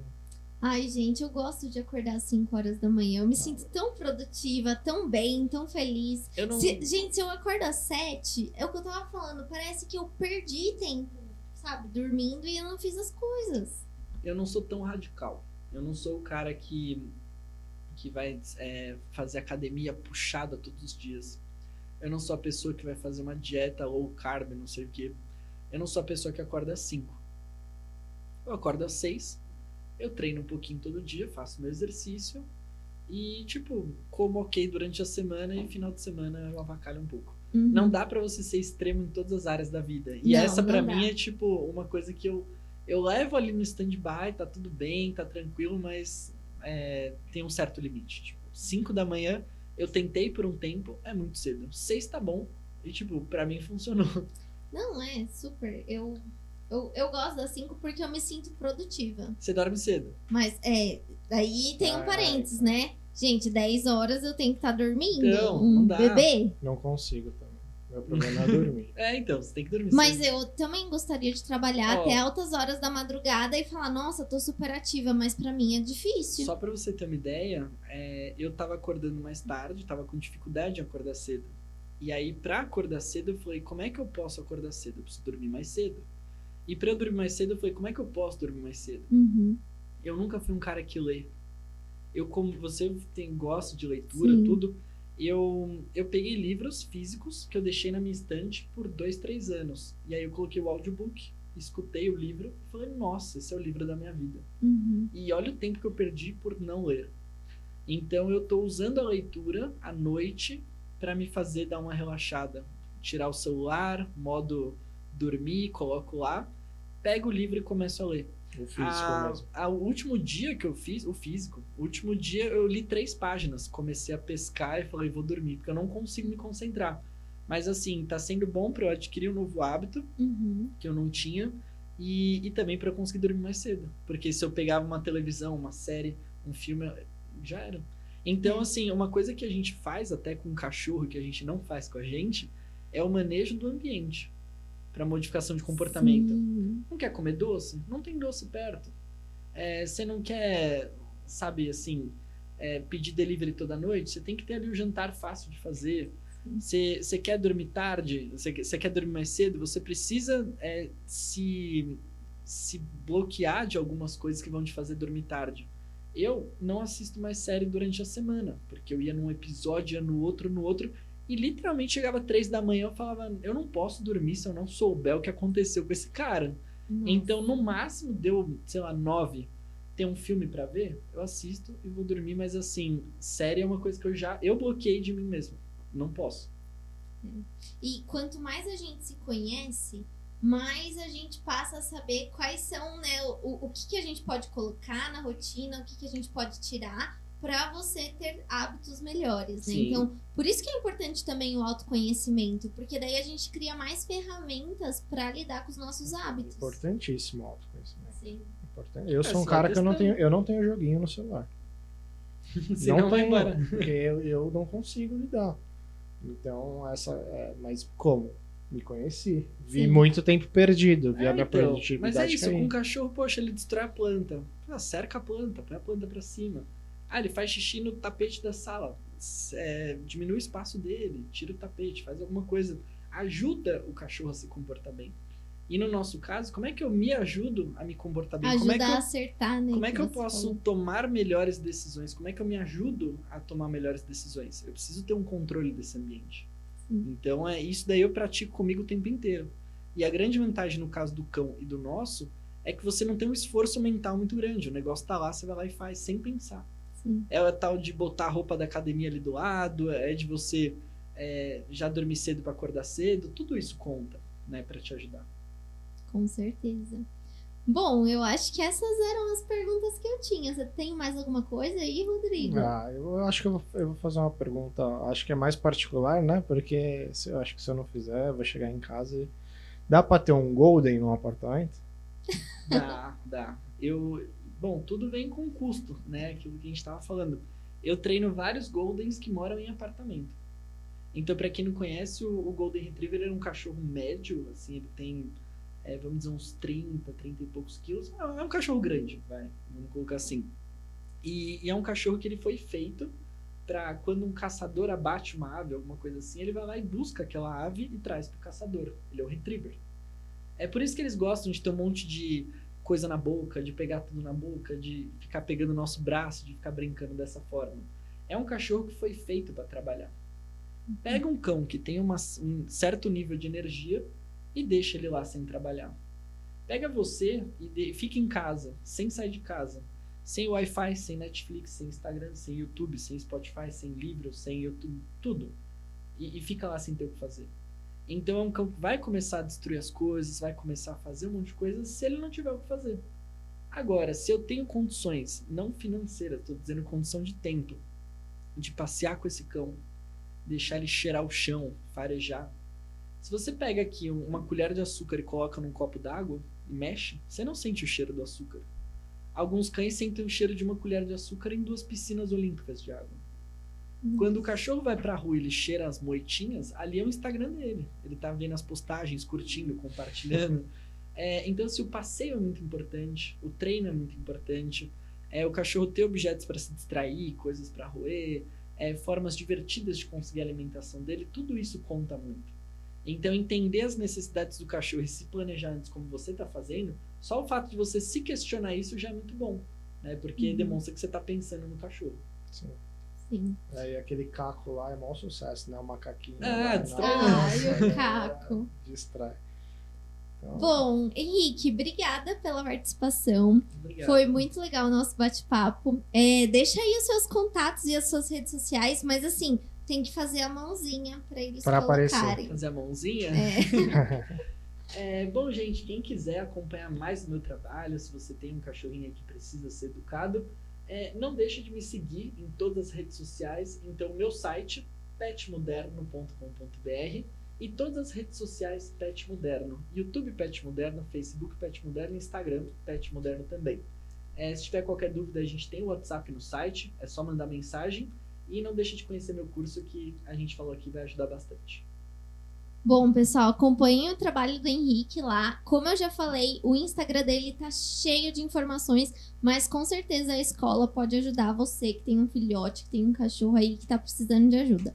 E se vocês gostaram desse episódio, não deixem de curtir, compartilhar, contar para seus amigos e é isso aí, né? Passar para todo mundo. Passar para todo mundo. Patrocinadores, estamos aí.